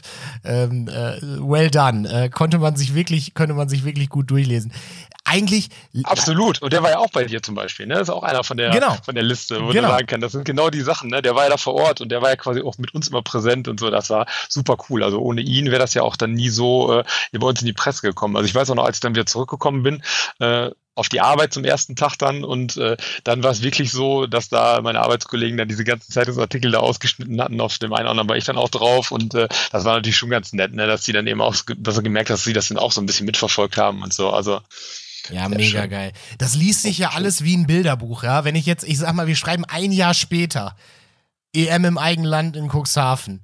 Dann äh, äh, äh, hauen wir noch irgendwie zwei, drei Monate drauf. WM in Rio. Da geht mir natürlich als, als Sportler so ein Stück weit das Herz auf. Und ich muss einfach fragen, wenn ich mir vorstelle, man kann äh, am Strand von äh, Rio de Janeiro äh, Beachjumper spielen, die Sportart, die einem unheimlich viel äh, Bock macht, die äh, ja einen über die Jahre hinweg äh, prägt ähm, und man, man läuft da dann auf. Ist es so geil, wie ich es mir in meinen kühnsten äh, Träumen nur vorstellen könnte? Hau raus. Das war schon richtig cool. das kann man, glaube ich, sagen. Ähm, man muss tatsächlich sagen, ich glaube, gerade dieses also für mich persönlich, dieses, dieses Rio-Ding, ne, was jetzt ja für alle immer das absolute Highlight ist, wo alle sagen, boah, das ist ja Wahnsinn, ne? Wenn man so zurückguckt, ist es das für mich auch. In dem Moment selber war es aber eher so, äh, weil das auch so von vielen Fragezeichen geprägt war. Ne? Das ging damit los, dass einfach gar nicht feststand, ob wir überhaupt fliegen, ob wir fliegen können, wer es finanziert, wie läuft das alles und ne, äh, nee, wir fliegen, nee, wir fliegen doch nicht. Also so ein, so ein Hin und Her, äh, das war nicht ganz so einfach. Dann, äh, ja, wer kann denn überhaupt, hat denn überhaupt irgendwer Zeit, wer kann denn spielen und so. Wir hatten nicht die, äh, die vielleicht unbedingt die Mannschaft, die man jetzt äh, aus dem großen Pool dann äh, nominiert hätte. Wir waren vor allen Dingen nicht eingespielt. Wir haben es, glaube ich, nicht einmal vorher äh, zum Trainieren getroffen, sind dann dahin gefahren, weil es alles hoppla die hopp ging. Ne? Insgesamt war es ein unglaubliches Ding. Aber rein sportlich, ich weiß gar nicht genau, wo wir nachher gelandet sind, sind wir bei dem Finale ausgeschieden. Genau, ja, das kommt hin. Ne? Ähm, da äh, muss man sagen, okay, da waren wir nicht an unserem Limit. Wir nicht und ich auch nicht. Das muss ich auch ganz klar sagen, ne? weil das war ja auch schon Zeit, äh, da habe ich schon ein Jahr lang kein Hallenhandball mehr gespielt, habe da äh, mich tatsächlich auch mehr um äh, andere Dinge, meine berufliche Entwicklung und sowas gekümmert und äh, da war ich nicht in der Form wie zum Beispiel Jahr vorher in, äh, äh, äh in, in Duisburg oder auch noch im, im Sommer davor dann eben in Cuxhaven. Aber insgesamt, ne, also wenn man sich das vorstellt, ich habe eine einzige WM gespielt und die dann in Rio an der Copacabana. Also ja, mehr, und du hast eben gefragt, Mensch, du nicht traurig, dass, äh, dass du jetzt nicht mehr spielen darfst? Wenn ich jetzt sehe, die Jungs die, oder die Mädels und Jungs, die jetzt die WM spielen, haben das auf Kreta gemacht. Auch ein schönes Land, aber da war Copacabana schon geil. Ja, ich glaube, ich glaube, das steht, das, das, äh, das steht völlig außer Frage. Gib uns mal so eine Indikation, diese ganze Nazio-Zeit. Mit welchen Spielern hast du da gespielt? Ich weiß, dass Aaron Zierke zum Beispiel, er war beim Zuckerhut nicht dabei, nominiert genau. gewesen wäre er. Äh, äh, hau mal so ein paar Namen raus, damit man so ein bisschen mal ein Gefühl bekommt, äh, wer da alles so mit rumgeturnt hat. Also ich glaube, man muss ja erstmal sagen, wir waren ja die, äh, das war ja schon eine, also auch ganz klar äh, eine, eine Beach-Auswahl. Ne? Das war jetzt nicht irgendwie, wir suchen uns ein paar tolle Hallenspieler und machen daraus und versuchen mal, dass, den, dass wir den Beachhandball beibringen, sondern es war ja quasi die, ich sag mal, die Beachhandball-Szene so ungefähr. Ne? Und die setzte sich in der Zeit eigentlich äh, ganz wesentlich zusammen äh, aus ja uns Teil Center willst, ne, wo ja dann Aaron oder auch später FC, ne, also Frank Carstens eben auch hier mit dazugehört. Frank Carsten war zum Beispiel 2000, äh, 2006 mit dabei in Cuxhaven und Aaron war 2004 bei der Silbermedaille äh, mit dabei und auch ganz wesentlicher Faktor da an der Ecke. Aber ähm, das sind ja eher so die, äh, die uns dann nochmal richtig weitergebracht haben an der einen oder anderen Ecke. Aber die Basis, das waren eher die, äh, die Jungs wie Birne, wie äh, ja, Carsten, äh, dann eben ich eben auch dann von den Devils und äh, vor allen Dingen auch die Jungs äh, aus ja, Münster, ne? also du wirst das Münster kennen, ich meine nicht das in Westfalen, sondern das äh, Münster bei Frankfurt, Konrad Banser, die Mauchbrüder. Ne? Das waren die Leute, die dann dabei waren. Alex Gera eben als Coach, der dann immer auch aus dem Süden unten ne, bei Bartenbach den einen oder anderen mit dabei hatte, die Krombachers. Ne? Also da äh, äh, waren schon äh, Leute dabei, die jetzt wahrscheinlich die meisten hier gar nicht so kennen, aber die, die sich für Beachhandball interessieren, die werden sich alle noch an die Namen erinnern, glaube ich. Und äh, das war eigentlich auch ziemlich cool. Ne? Wir waren da echt eine eingeschworene Truppe über die ganzen Jahre, sind auch fast immer so zusammengeblieben und dann aber immer, wie gesagt, punktuell ergänzt, äh, um ja wirklich richtig gute Individualisten. Ne? Und ja, später war es dann auch so, zum Beispiel der äh, Thomas Ferseke bei uns jetzt, ne? damals hieß er noch Kersebaum, äh, der dann eben auch mit dabei war. Also da gab es schon die ganze Menge Leute, die da eben äh, wirklich dann aus dieser Beach-Szene auch wirklich mit dabei waren. Und das war eigentlich eine schöne Sache, ne? weil es eben wirklich nicht zusammengewürfelt war aus irgendwelchen Leuten, die eigentlich mit Beachhandball nichts am Hut haben, sondern die, die das quasi ja mit Herzblut alles betrieben haben. Und das war dann schön, mit den Leuten auch Erfolg zu haben. Du hast eben das Thema Finanzierung angesprochen. Ich meine, äh, ich habe jetzt eben nur so eine Auswahl da an Turnieren mal vorgelesen, aber ich sag mal so, du hast es eben erwähnt, Rio finanziert sich wahrscheinlich nicht von alleine. Ähm, wie sah das dann bei euch aus? Also ähm, der DAB hat der da unterstützt oder gab es da nochmal Sponsoren, die ihr privat euch suchen musstet? Also wie hat sich das äh, Rio-Ticket sozusagen und, und Unterkunft und alles, was dazugehört, äh, dann für das DAB-Team am Ende finanziert? Ich glaube, insgesamt ist Rio da was Besonderes, ne, weil da lief es tatsächlich nicht so gut. Das war quasi schon aus meiner Sicht so der erste Schritt äh, ins Aus, ne, sage ich mal. Ne? Also ich glaube, dann gab es 2007 gab es nochmal eine Europameisterschaft, wo der DAB teilgenommen hat und danach war ja eben dann das offizielle Aus des DAB in Sachen Beachhandball. Deswegen hat das auch schon so ein bisschen äh, da äh, reinge, äh, reingespielt. Aber bis dahin war es zumindest so, dass der DAB natürlich die ganzen Sachen finanziert hat und wir als Spieler da keine Kosten hatten. Ne? Das war ja auch wirklich so durch die äh, World Games, wo das in Deutschland ja alles noch ein bisschen gepusht. Dann gab es ja sogar die Europameisterschaft in Cuxhaven, äh, die hätte man ja auch nicht gemacht, wenn man überhaupt keine Lust auf Beachhandball gehabt hätte. Also das waren schon auch ein paar coole Veranstaltungen und da äh, gab es, glaube ich, auch die Unterstützung vom DHB, die man in dem Moment da brauchte. Da waren äh, ja auch entsprechend die handelnden Personen, die dann da wirklich Interesse daran hatten, die da Lust zu hatten, die das machen wollten. Aber eben danach und zwei ne, sechs war so der erste Schritt, merkte man schon, hm, da geht so ein bisschen das Interesse weg. Ne? Und äh, da war es wirklich so, äh, dass, äh, ich glaube, in Rio war es am Ende so, dass wir alle so einen kleinen Eigenbeitrag da geleistet haben. Das war völlig okay. Ne? Aber äh, da merkte man schon, dass da diese Unterstützung, die vielleicht die Jahre vorher da war, nicht mehr so da ist. Und das bröckelte dann ja quasi immer weiter, bis es dann irgendwie ganz eingestellt worden ist. Ne? Und das ist äh, sicherlich schade. Aber das meinte ich eben am Anfang, als ich sagte, ich hatte ja auch die gute Zeit. Ne? Also es war ja wirklich auch die Zeit, als der DHB da noch voll hinterstand. Und es gibt sicherlich auch viele, viele, viele gute Spieler, die dann gerade anders als ich diese Zwischenzeit erwischt haben, die ihre äh, Hochphase in der Zeit hatten ab zwischen 2007 und dann wieder 2015 äh, und dann eben genau das Pech hatten, dass es da wirklich auf DAB-Ebene gar nichts gab. Und äh, die wahrscheinlich auch jede Menge Länderspiele jetzt hätten, äh, wenn damals eine regelmäßige Nationalmannschaft gebildet worden wäre. Und woran lag das, dass das Interesse dann ähm, nach Rio so abrupt endete und dass der DRB dann gesagt hat, okay, wir nehmen Beachhandball erstmal von der Agenda? Auch da ist natürlich wieder eine gewisse Mutmaßung natürlich von mir, ne? das kann ich jetzt nicht 100% sagen, aber äh, ich glaube, ein ganz wesentlicher Punkt war der finanzielle Faktor, ne? dass man einfach sagt, äh, wir haben den Fokus einfach auf die Halle. Ne? Dann war ja auch 2007, äh, genau, 2007 war ja auch die Hallenweltmeisterschaft mit dem Titel der deutschen Herren in Köln. Ne? Also das äh, ist natürlich auch so, dass da der Fokus ganz woanders lag und dass man, dass man da wahrscheinlich gesagt hat, hier da äh, wollen wir uns jetzt weiter, äh, weiter äh, konzentrieren. Und ich sag mal hart gesagt, das ist jetzt ein bisschen ketzerisch gesagt, aber natürlich so eine Beach-EM ist dann eben auch ein Kostenfaktor und wenn ich die dann finanziere, dann fehlt mir vielleicht das ne, halt kann ich das dann nicht in den Lehrgang der A-Nationalmannschaft stecken oder so. Ne? Also vielleicht ist es so, vielleicht war es anders, aber ich hatte das Gefühl, dass da diese Ernsthaftigkeit dann nicht da war. Vielleicht auch einfach, weil man es immer so ein bisschen auf allen Ebenen so ein bisschen als Funsport belächelt hat, was es ganz am Anfang sicherlich mal war. Da waren auch Partien dabei zwischen, was weiß ich, wie hießen wir dann eben, oder wie hieß der Holzbein 08 und die betrunkenen Leichtmatrosen oder irgendwie sowas. Ne? Aber das war halt 97, 98, ne? da waren wir schon weit von entfernt und waren eigentlich auf einem guten Weg und waren ja auch mit der Nationalmannschaft, bei den Frauen ganz extrem. Die waren ja damals auch amtierende Europameister und in Rio dann Vize-Weltmeister.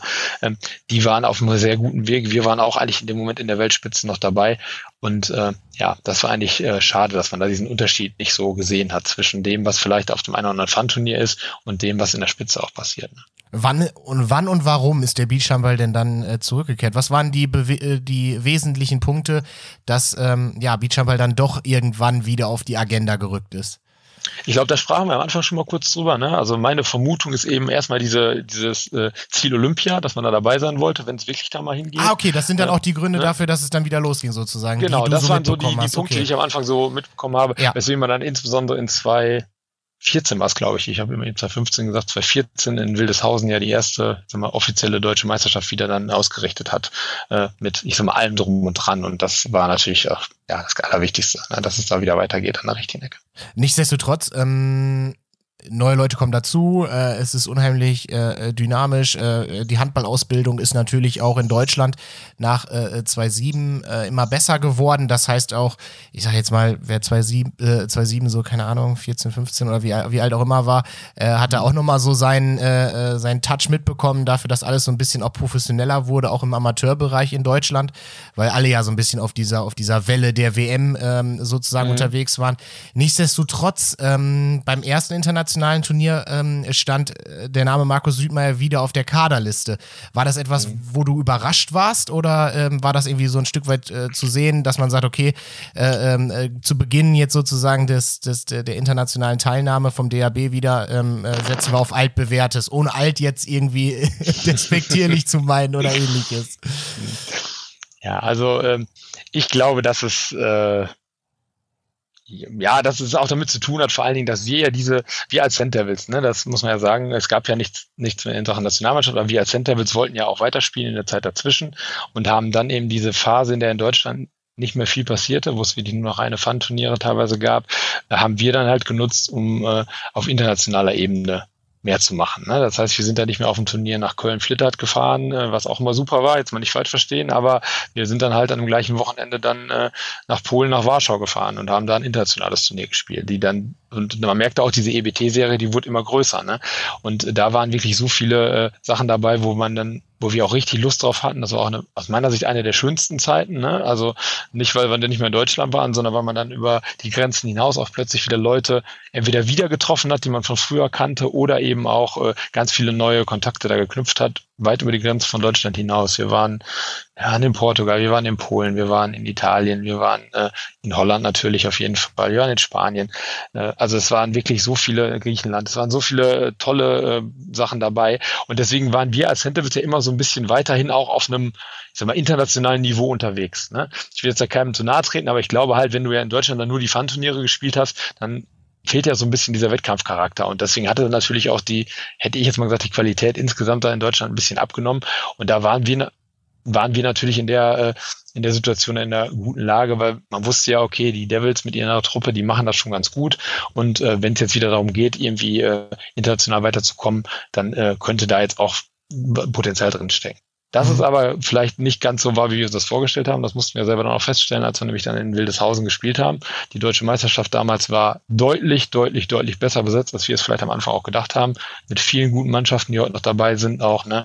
damals deutscher Meister geworden, die Nordlichter, eine sehr jungen Truppe damals, uns im Halbfinale geschlagen in einem, ja, ich glaube, das kann man so sagen, einem meiner schlechtesten persönlichen Spiele. Da war ich auch nicht der Einzige, der schlecht war, insofern passte das ganz gut. Also das äh, war auch echt eins der schlechtesten Turniere, was mir so in Erinnerung geblieben geblieben ist, wo ich echt, ja, noch lange dran zu knabbern hatte. Äh, und da hat man eben gemerkt, ach, das ist ja doch nicht nur die Devils, da gibt es ja noch ein paar andere Mannschaften. Und ähm, ja, gerade weil das Turnier dann eben für uns persönlich gar nicht so gut gelaufen ist, war das in gewisser Weise dann schon ein bisschen überraschend, dass ich dann die Chance hatte, nochmal mitspielen zu dürfen.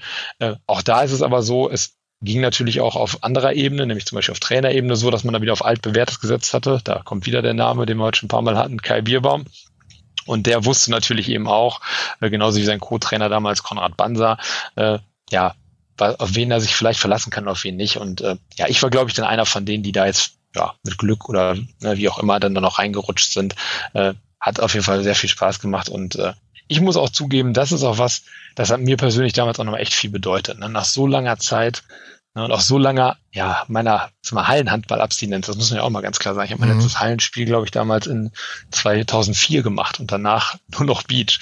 Und das ist, wenn wir 2015 sprechen, ist das jetzt zehn Jahre dann her gewesen. Ne?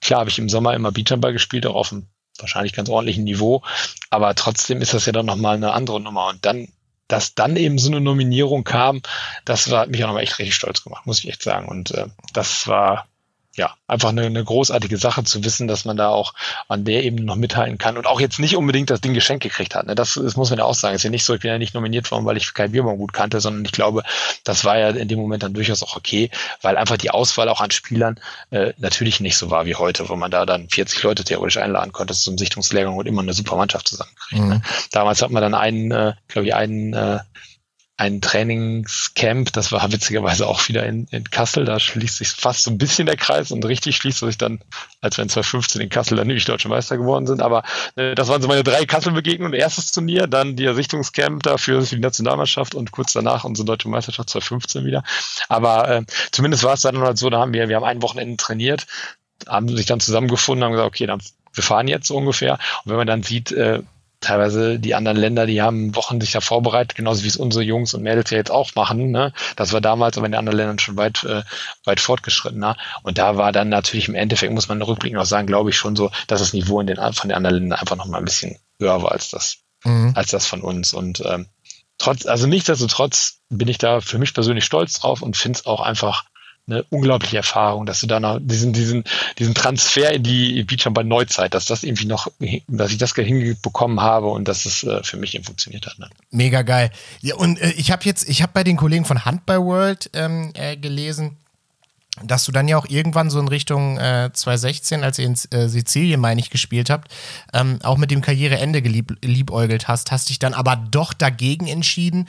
Ähm, was waren da die Beweggründe, dass du gesagt hast, nee, äh, jetzt will ich doch noch nicht aufhören? Ja, das war natürlich, also es ist ja immer ein bisschen schwieriger, da den richtigen Absprung zu finden. Ne? Da kann man sich immer auch fragen, ist es gelungen oder ist es nicht gelungen? Ne? Also wir waren natürlich dann jetzt äh, nach dieser Enttäuschung, habe ich ja gesagt, ne, äh, haben sich, also ganz wichtig, die Nordlichter haben sich damals den Titel absolut verdient, 2014, aber für uns war es eine Enttäuschung, dass wir es nicht geschafft haben. Äh, war es echt nicht ganz einfach. Und aber für uns, wir wollten unbedingt zurückkommen und äh, mit den deutschen Meistertiteln 2015 war einfach äh, ist unglaublich toll, das dann auch geschafft zu haben. Vor allen Dingen, weil es da ja auch diesen neuen Wettbewerb damals gab, zum zweiten Mal in dem Fall, ne, nämlich den Champions Cup, dass eben äh, die besten europäischen Teams zum Champions Cup durften. Die Nordlichter waren die ersten, die hingefahren sind und da äh, weiß ich noch genau, wie ich an, in der Woche zu Hause saß und gedacht habe, ja, das wäre jetzt auch schön gewesen. Und deswegen war das Ziel ganz klar, wir wollten das auch. Ne? Und äh, als wir seit 15 dann das Ding gewonnen hatten, war es war auch wirklich total toll, hat super viel Spaß gemacht. Äh, aber in 2016 in Berlin dann das erste Mal, als wir dann den, den Titel verteidigen konnten, äh, das war eben auch nochmal eine ganz, ganz große Sache, weil es für mich persönlich auch nochmal wirklich eine, eine tolle Sache war. Ich habe da echt meines Erachtens echt eine gute Leistung abgeliefert. War mit mir selber auch mal zufrieden. Ne? Ich bin eigentlich so ein bisschen perfektionistisch. Also ich finde immer was, was bei mir nicht so gut war. Aber da war wirklich so, dass ich das Gefühl hatte, ja, das war ein gelungen, rundum gelungenes Turnier. Und dann denkt man natürlich schon so ein bisschen drüber nach. Ne? Ich bin auch nicht mehr der Jüngste. Irgendwann muss man mal gucken, dass du bestenfalls mit einem guten Ergebnis abtrittst und nicht, äh, wenn es gar nicht läuft. Und äh, trotzdem war es aber bei mich so, äh, für mich so, ich hatte noch zu viel Bock da drauf. Ich hielte mich auch noch für, für fit genug, um noch ein bisschen länger spielen zu können. Und ich wollte einfach noch ich sag mal, viel mehr von diesen tollen Erlebnissen mitnehmen. Ne? Diese Champions Cup jedes Mal dann, wo wir dann zwei miteinander waren, das war einfach eine unglaubliche Sache. Und äh, ich hatte natürlich gehofft, es geht auch so weiter. Dass es dann so nicht weiterging, das wahrscheinlich auch recherchiert. Natürlich, ja, natürlich. Der Tiefpunkt. Der, der Tiefpunkt, Tiefpunkt der Minder Cent Devils. Äh, äh, leite uns da mal durch. Was ist passiert? Ja, es passiert, ist ja das passiert, was passiert, wenn man dann irgendwie denkt, das geht alles wie von selbst. Ne? Also ich glaube, seitdem, bis dahin waren wir wirklich bei jeder deutschen Meisterschaft, die es gab, dabei. Äh, also jede offizielle, ne? Ich weiß, was da in dieser Zwischenzeit weiß ich, kann ich es nicht mehr genau sagen, aber zumindest immer, wenn es hieß, offiziell deutsche Meisterschaft, äh, wir waren immer dabei, waren immer qualifiziert und jetzt als amtierender ne, Back-to-Back-Champion äh, natürlich ganz klar wollten wir bestenfalls natürlich ein drittes Mal hintereinander deutscher Meister werden, aber auf dem Weg dahin stand eben die Qualifikation. Und äh, ja, wie es dann manchmal so ist, äh, das gibt es ja in jedem, in jeder Sportart auch zu beobachten. Man wird dann eben vielleicht ein bisschen satt. Der eine oder andere hat dann die Prioritäten doch ein bisschen anders gesetzt, ne, was jetzt auch überhaupt nicht bös gemeint ist. Jeder hatte einen guten Grund, warum er jetzt gerade mal da nicht konnte und hier nicht konnte und das nicht ging. Ja, und in Summe hat es dann einfach nicht gereicht. Das muss man so deutlich sagen. Ne. Und da müssen wir uns ganz klar in die eigene Nase packen, weil wenn wir da äh, mit unserer ich mal, ersten Mannschaft die Qualifikationsturniere gespielt hätten, dann hätte es keine Frage gegeben, ob wir uns qualifizieren oder nicht. Aber das haben wir halt nicht. Und dann äh, haben wir eben auch merken müssen, dass sich der Beachhandball weiterentwickelt, dass es viele aufstrebende Teams gibt, die da auch äh, dann äh, ihre Hausaufgaben gemacht haben. Wir haben sie ganz klar nicht gemacht in dem Jahr und äh, dann ist das eben die bittere Konsequenz. Ne? Und damit war dann aber, um das nochmal darauf einzugehen, auch sehr klar, das kann es dann nicht gewesen sein. Also dann äh, Schluss machen nach so einem absoluten Debakel äh, wollte ich dann eben auch nicht. Und äh, deswegen habe ich dann auf jeden Fall noch mindestens mal jetzt ein Jahr weitergemacht. Und äh, hat da quasi auf den richtigen Absprung gewartet, so ein bisschen. Bist, bist du denn, äh, äh du kannst es gerne äh, gleich nochmal selber einläuten, bist du denn mit deinem äh, äh Spielerkarriereende äh, äh, zufrieden? Hat es, hat es für ein, ähm, ja, wie soll ich sagen, positives ähm, Erlebnis dann gereicht, sodass man äh, mit, mit, mit bestem Gefühl von der Beachhandball-Bühne zumindest im aktiven Bereich abtreten konnte? Und wie? Und wie? Also das ist, äh, kriege ich heute noch strahlende Augen, wenn ich dran denke. Also wirklich äh, großartig. Äh, wir wollten ja dann natürlich im nächsten Jahr auf jeden Fall wieder zurückkommen, haben wir auch gemerkt, wir haben wirklich alles gegeben. Wir hatten noch ein, zwei neue Leute dabei, zum ersten Mal zum Beispiel Leon Prüssner bei uns mit dabei, der einfach ja, unglaublicher Spieler aus meiner Sicht, auch langfristig da noch äh, nicht zeigen wird, was er kann, aber zum ersten Mal eben bei uns da mit dabei, auch in, äh, in dem Jahr danach. Wir hatten eine Riesenambition, haben gesagt, so jetzt klappt. Ne? Jetzt holen wir all das nach, was wir im letzten Jahr nicht hatten.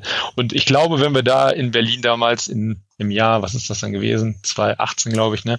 Wenn wir da deutscher Meister geworden wären, dann hätte ich in dem Moment auch gesagt, alles klar, Leute, das war's, ne? Hier die Zukunft steht da quasi schon, ne? Und macht schon überragend mit Leon.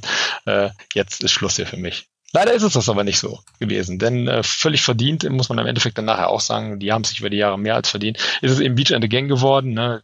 Auch ein super klasse Turnier gespielt, unglaublich hochkarätiges Halbfinale. Wir verlieren beide Halbzeiten im Sudden Death. Ja, ist dann halt so. Ne? Soll dann halt nicht sein. Werden zum Glück noch Dritter in, äh, bei der deutschen Meisterschaft. Äh, und dann war wieder der Moment, wo ich dachte, ja, irgendwie, das kannst du auch irgendwie jetzt noch nicht so richtig gewesen sein. Und äh, und dann war eine ganz, ganz witzige Situation. Die sind danach in Urlaub gefahren und nicht nur ich war im Urlaub auf Kos, wie jetzt auch dieses Jahr, sondern äh, unter anderem der äh, Goldi und Kerse, ne, also Stefan Goldkuhle und äh, Thomas Ferseke, waren auch auf Kos im Urlaub. Wir haben uns dann äh, mit der Familie mal kurz besucht für einen Tag, haben zusammengesessen und just an dieser Zeit kam dann irgendwie eine Anfrage vom DHB, ob wir äh, uns für den Champions Cup melden lassen wollten. Da dachte ja, wie Champions Cup sind Dritter geworden. Ne? Das macht ja keinen Sinn. Ne? Und dann, ja, falls irgendwer mal absagt und ne, wenn die anderen nicht wollen, dann nur, nur Performer, also sagt man einfach, ob er wollte oder nicht. Und ja, dann machen wir das mal. Ne? Also sagen wir mal zu und dann gucken wir mal weiter. Und äh, da war es tatsächlich plötzlich so, dass es dann zum ersten Mal so war, dass mehr als eine Mannschaft aus dem Land äh, hin durfte und wir dann plötzlich äh, die zweite deutsche Mannschaft, neben Beach and the Gang waren, die hin durften. Und äh, dann dieses Turnier da äh, dann in äh, Catania spielen durften am Champions Cup völlig unverhofft, auch mit einer ja total zusammengewürfelten Truppe dann. Da waren äh, erstmals bei uns die beiden Science mit dabei von den 12 Monkeys. Ne? Unglaublich, hat unglaublich viel Spaß gemacht mit den beiden. Und äh, ja, es, äh, es lief völlig überraschend total gut. Ne? Wir haben wirklich viel, viel Glück auch gehabt. Wir haben äh, im Viertelfinale plötzlich sind wir auf Beach in the Gang getroffen. Äh, ja, haben, glaube ich, ich habe mir das irgendwann mal nachher nochmal angeguckt, haben, glaube ich, anderthalb Halbzeiten katastrophal gespielt. Die waren viel besser als wir und haben dann nachher mit viel Glück im Penalty 2-1 gewonnen, stehen plötzlich im Halbfinale. Und Im Halbfinale von so einem Turnier, da stand ich das letzte Mal und da sind wir wieder. Carsten Denes, Sprachnachricht, Swanses, 2005, glaube ich. Ne? Das ist ja schon so lange alles her. Und äh, das war so ein bisschen das völlig surreal, ne? vor allem mit der Mannschaft, wo wir eigentlich froh waren, dass wir überhaupt eine Truppe zusammengekriegt haben. Und äh, dann äh, nach einer ziemlich deutlichen Packung gegen die äh, gegen das Team aus Russland äh, im Halbfinale hatten wir dann ein richtig cooles Spiel um Platz drei, was wir dann nur ganz, ganz, ganz, ganz knapp und sehr unglücklich im Penalty verloren haben, wo dann aber echt auch ich für mich so auch vorm Spiel schon mit allem so im Reinen war, wo ich schon dachte so, ach, jetzt genießt du das hier jetzt gerade nochmal richtig, das kommt sowieso nie wieder auf so einer Ebene. Jetzt machst du es mal mit der Truppe, mit allen, die dabei waren. Äh, witzigerweise war es auch so, dass selbst Kai dabei war. Ne? Also der war zwar nicht in dem Moment als unser unserem Team dabei, aber der hat parallel äh, bei dem Turnier einen Trainerlehrgang da belegt, hat dann auch gesagt, ja, wenn er mich braucht, ich bin dabei als Coach, ja, sofort komm her, stand da quasi auch noch an der Seitenlinie, ne, und dann gegen, gegen die Jungs aus, äh, in dem Fall aus Ungarn, die wir noch, die ich dann eben von der WM, äh, von der EM 2015 super kannte, weil die bei uns im Hotel gewohnt haben, also das war, der Rahmen war perfekt und, äh, war ein super Spiel, hat richtig viel Spaß gemacht. Klar hat es am Endeffekt nicht für die Bronzemedaille geleitet, es war wieder für vierte Platz, aber da war für mich im, im Flieger auf dem Rückflug eigentlich klar so, das war's. Besser, jetzt kommt mehr, kommt nicht mehr, mehr kriegst du nicht mehr hin. Das äh, muss jetzt auch mal gut sein. Und äh, ja, da war für mich auch klar, dass das soll es dann noch sein. Mega, mega geil. Ich, ich, ich liebe das immer, wenn man so ein reines äh, Ende für sich dann gefunden hat. Dann kann man hier äh, wunderbar äh, den grünen äh, Haken hintermachen. Wir wollen noch kurz drauf eingehen. Natürlich, Maus, Mausi, wir haben hier deine Fragen nicht vergessen. Ne? Also, was war vom Setting, von den Rahmenbedingungen das coolste Turnier, was du bisher gespielt hast? Hui. das ist immer schwer, weil da tut man natürlich, tut man natürlich äh, den ja. Leuten äh, ja immer Unrecht, Unrecht ne? die man ja. jetzt nicht nennt. Also in Deutschland würde ich sagen, das kann ich glaube ich echt guten Gewissens behaupten. Karacho Beach Cup. Nicht nur, weil er jetzt am Wochenende stattfindet, ne, also in Kelkheim bei Münster, äh, was da eben über die ganzen Jahre immer aufgezogen wird. Immer super. Jetzt, der Marc Kunz macht ja jetzt ganz federführend seit zig Jahren einfach unglaubliches Turnier. Unglaublich schön, gefällt mir total gut die Location. Ich find's immer super. Ich war da schon damals zu Zeiten äh, in einem Team mit Conny Ban, äh, ne, mit der Nationalmannschaft haben wir da mal Lehrern gehabt, weil äh, als auch Konrad Banser und eben die äh, die Mauchbrüder dabei waren. Also da habe ich, da verbinden mich einfach so viel positive äh, Erinnerungen mit dem Turnier. Deswegen würde ich das für Deutschland auf jeden Fall nennen. Nehmen wir mal Cuxhaven, die deutschen Meisterschaften lassen wir mal außen vor, weil das zählt, finde ich nicht. Wenn du deutscher Meister irgendwo bist, dann ist es klar, dass du da ein schönes Gefühl mit verbindest. Aber äh, ansonsten in Deutschland würde ich sagen, ja, Turnier in, äh, in hm. Kelkheim bei Münster in dem Freibad. Ich weiß nicht, wart ihr da schon mal mit eurer Truppe? Nee, wir, nicht, wir, wir noch nicht. Das, das find, findet jetzt ja nicht statt. Aber es ist ja auch Kranzreiten, ne? Kranzreiten steht vor der Ja, Tür. das stimmt, das ist recht, genau. Viele ja, Jungs sind aber findet jetzt am dem- Wochenende statt. Ja, genau, Und, sind auf dem äh, Perukaville, deswegen äh, sind wir tatsächlich nicht dabei. Ich hätte ja das äh, äh, Turnier im Militabat genommen. Liebe Grüße an meine äh, Freunde Ja. vom TSV Hein. Aber nun denn, nein, das ist okay. Ähm, äh, äh, dann hatte. Aber dann ich hat, möchte noch eins kurz international noch loswerden. Okay. Weil das war vielleicht nicht unbedingt das Beste, aber die beste Location zum Spielen neben vielleicht Rio war definitiv in Gaeta. Wir hatten, äh, da war die EM 2020, äh, 20, äh, ja, 2000 stattgefunden, Entschuldigung. Äh, das war das erste, mein erster internationaler Kontakt am Strand von Gaeta in so einer großen Bucht bei überragendem Wetter. Italien, bei Rom eben, ne, ist, da liegt das. Und äh, dann sind wir Jahre später, ich glaube 2015 war das in dem Fall oder 2014, sind wir dann äh, mit den Devils dann nochmal hingefahren zum Turnier. Das Turnier war von der Besetzung her ging so, ne? Aber die Leute, die dahinter standen, äh, der, äh, gerade der Delegierte, der das da immer macht, der aus dem Ort da kommt, was die dann da äh, ja auffahren, wie die einem da versuchen, da alles abzunehmen. Und was es einfach für eine unglaubliche Urlaubsatmosphäre ist. Also es war wirklich eine sehr schöne, sehr schöne Sache. Hat mir sehr gut gefallen. Me mega, mega geil. Ähm, dann äh, hatte Mausi noch, was muss sich im, äh, im strukturellen Bereich im Männerhandball ändern? Das war das nächste Level äh, bei der Nationalmannschaft erreichen. Denn ich glaube, wenn ich das genau wüsste, dann äh, hätte es vielleicht schon besser an einer anderen Stelle mal irgendwann erwähnt. Nee, also ich glaube, da alle, die da jetzt äh, dabei sind, stellen sich genau die gleichen Fragen. Ne? Ich, äh, ich glaube, gerade wenn man jetzt mal zurückguckt äh, auf die EM in Polen in 2019, meine ich, war es ja, ne? da, äh, da waren wir schon richtig weit. Ne? Da war es ja wirklich so, ich glaube, Sechster war es, dann nachher spielen Platz fünf gegen die Kroaten, so habe ich es im Kopf. Super Truppe, die wir zusammen hatten, eine super Mischung aus Jung und Alt, äh, passte insgesamt das Trainerteam, alles, also alles äh, ja wirklich sehr, sehr gut. Und ähm, ja, es ist, glaube ich, für mich als Außenstehender auch schwer zu beurteilen, warum es jetzt eben äh, gerade dann jetzt äh, äh, in Warner dann nicht so geklappt hat. Ne? Manchmal sind es eben auch wirklich Nuancen. Ähm, ich würde jetzt nicht unbedingt sagen, dass es nur geht, wenn man, äh, wenn man sagt, man muss mehr, du hast das Beispiel am Anfang schon mal genannt, ne, in, bei den Frauen spielen viele äh, Elite-Spieler aus der Halle auch dabei äh, mit. Mhm. Und wenn man sagt, das geht nur bei den Herren auch so, indem man jetzt alle, die da jetzt stehen, äh, mal rausnimmt und dann guckt man nochmal, was man in der zweiten Liga noch so rumlaufen hat und dann in der ersten. Also ich glaube, das wäre da der falsche Weg. Ne? Äh, gerade weil es ja eben bei den Damen auch so ist, das sind ja keine Leute, die sonst im Beachhandball nichts am Hut haben, sondern die spielen ja ganz normal auch in ihren Teams. Also das ist ja der große Unterschied. Und ich glaube, da ist es eine Mischung. Und die Mischung ist, glaube ich, da in 2019 super gewesen. Da waren Leute dabei, die heute jetzt äh, einfach äh, grandiose Hallenspieler sind. Finn Hangstein, der jetzt gerade Torschützenkönig der zweiten Liga geworden ist, war damals dabei. Äh, dann äh, ja, hat man eben aber auch ein paar äh, ein paar spezifische äh, Beachjumper-Leute dabei gehabt, ne? Von Beach in the Gang waren, glaube ich, damals drei dabei, bei uns Jörn Woltering, ne?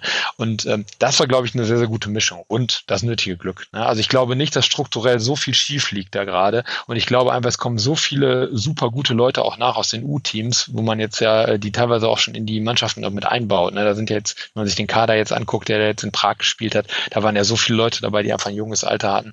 Das war, äh, ist schon einfach cool zu sehen. Und ich glaube, es ist eigentlich nur eine Frage der Zeit, bis der Weg, der da eingeschlagen ist, dann auch zu, wieder zum Erfolg führt. Und manchmal fehlt es eben auch nur diese Kleinigkeit. Wenn dann mal beim, äh, wenn dann mal Penalty der Ball einmal rausspringt und nicht rein, ja, dann ist es manchmal da schon die Entscheidung. Ne? Also ja, und es ist ja auch so äh, schnell, ne? das Spiel kann sich ja super schnell drehen. Ja. Ne? Das ist ja viele Momente entscheidend, ja auch einfach Einzelmomente, ähm, mhm. in welche Richtung so ein Spiel kippt. Ähm, Oberlübbe war äh, mega geil. Liebe Grüße nochmal an alle Ausrichter. Äh, ich habe ähm, das erste Mal, also wirklich äh, äh Shame on us, mit äh, Kerse äh, zusammen ähm, das ein oder andere ja, Kaltgetränk zusammengenommen. Wir haben uns äh, äh, lange an der Theke unterhalten. Ich habe gehört, er hat das, äh, er hat das Vereinsheim in Oberlöbbe mit abgeschlossen. Äh, in dem Alter. So? Äh, Chapeau.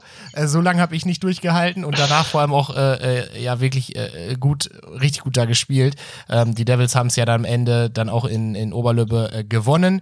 Ähm, aber er hat es sich natürlich nicht nehmen lassen, zum, zum Abschluss nochmal ähm, auch noch ein paar Worte an dich zu richten, Markus.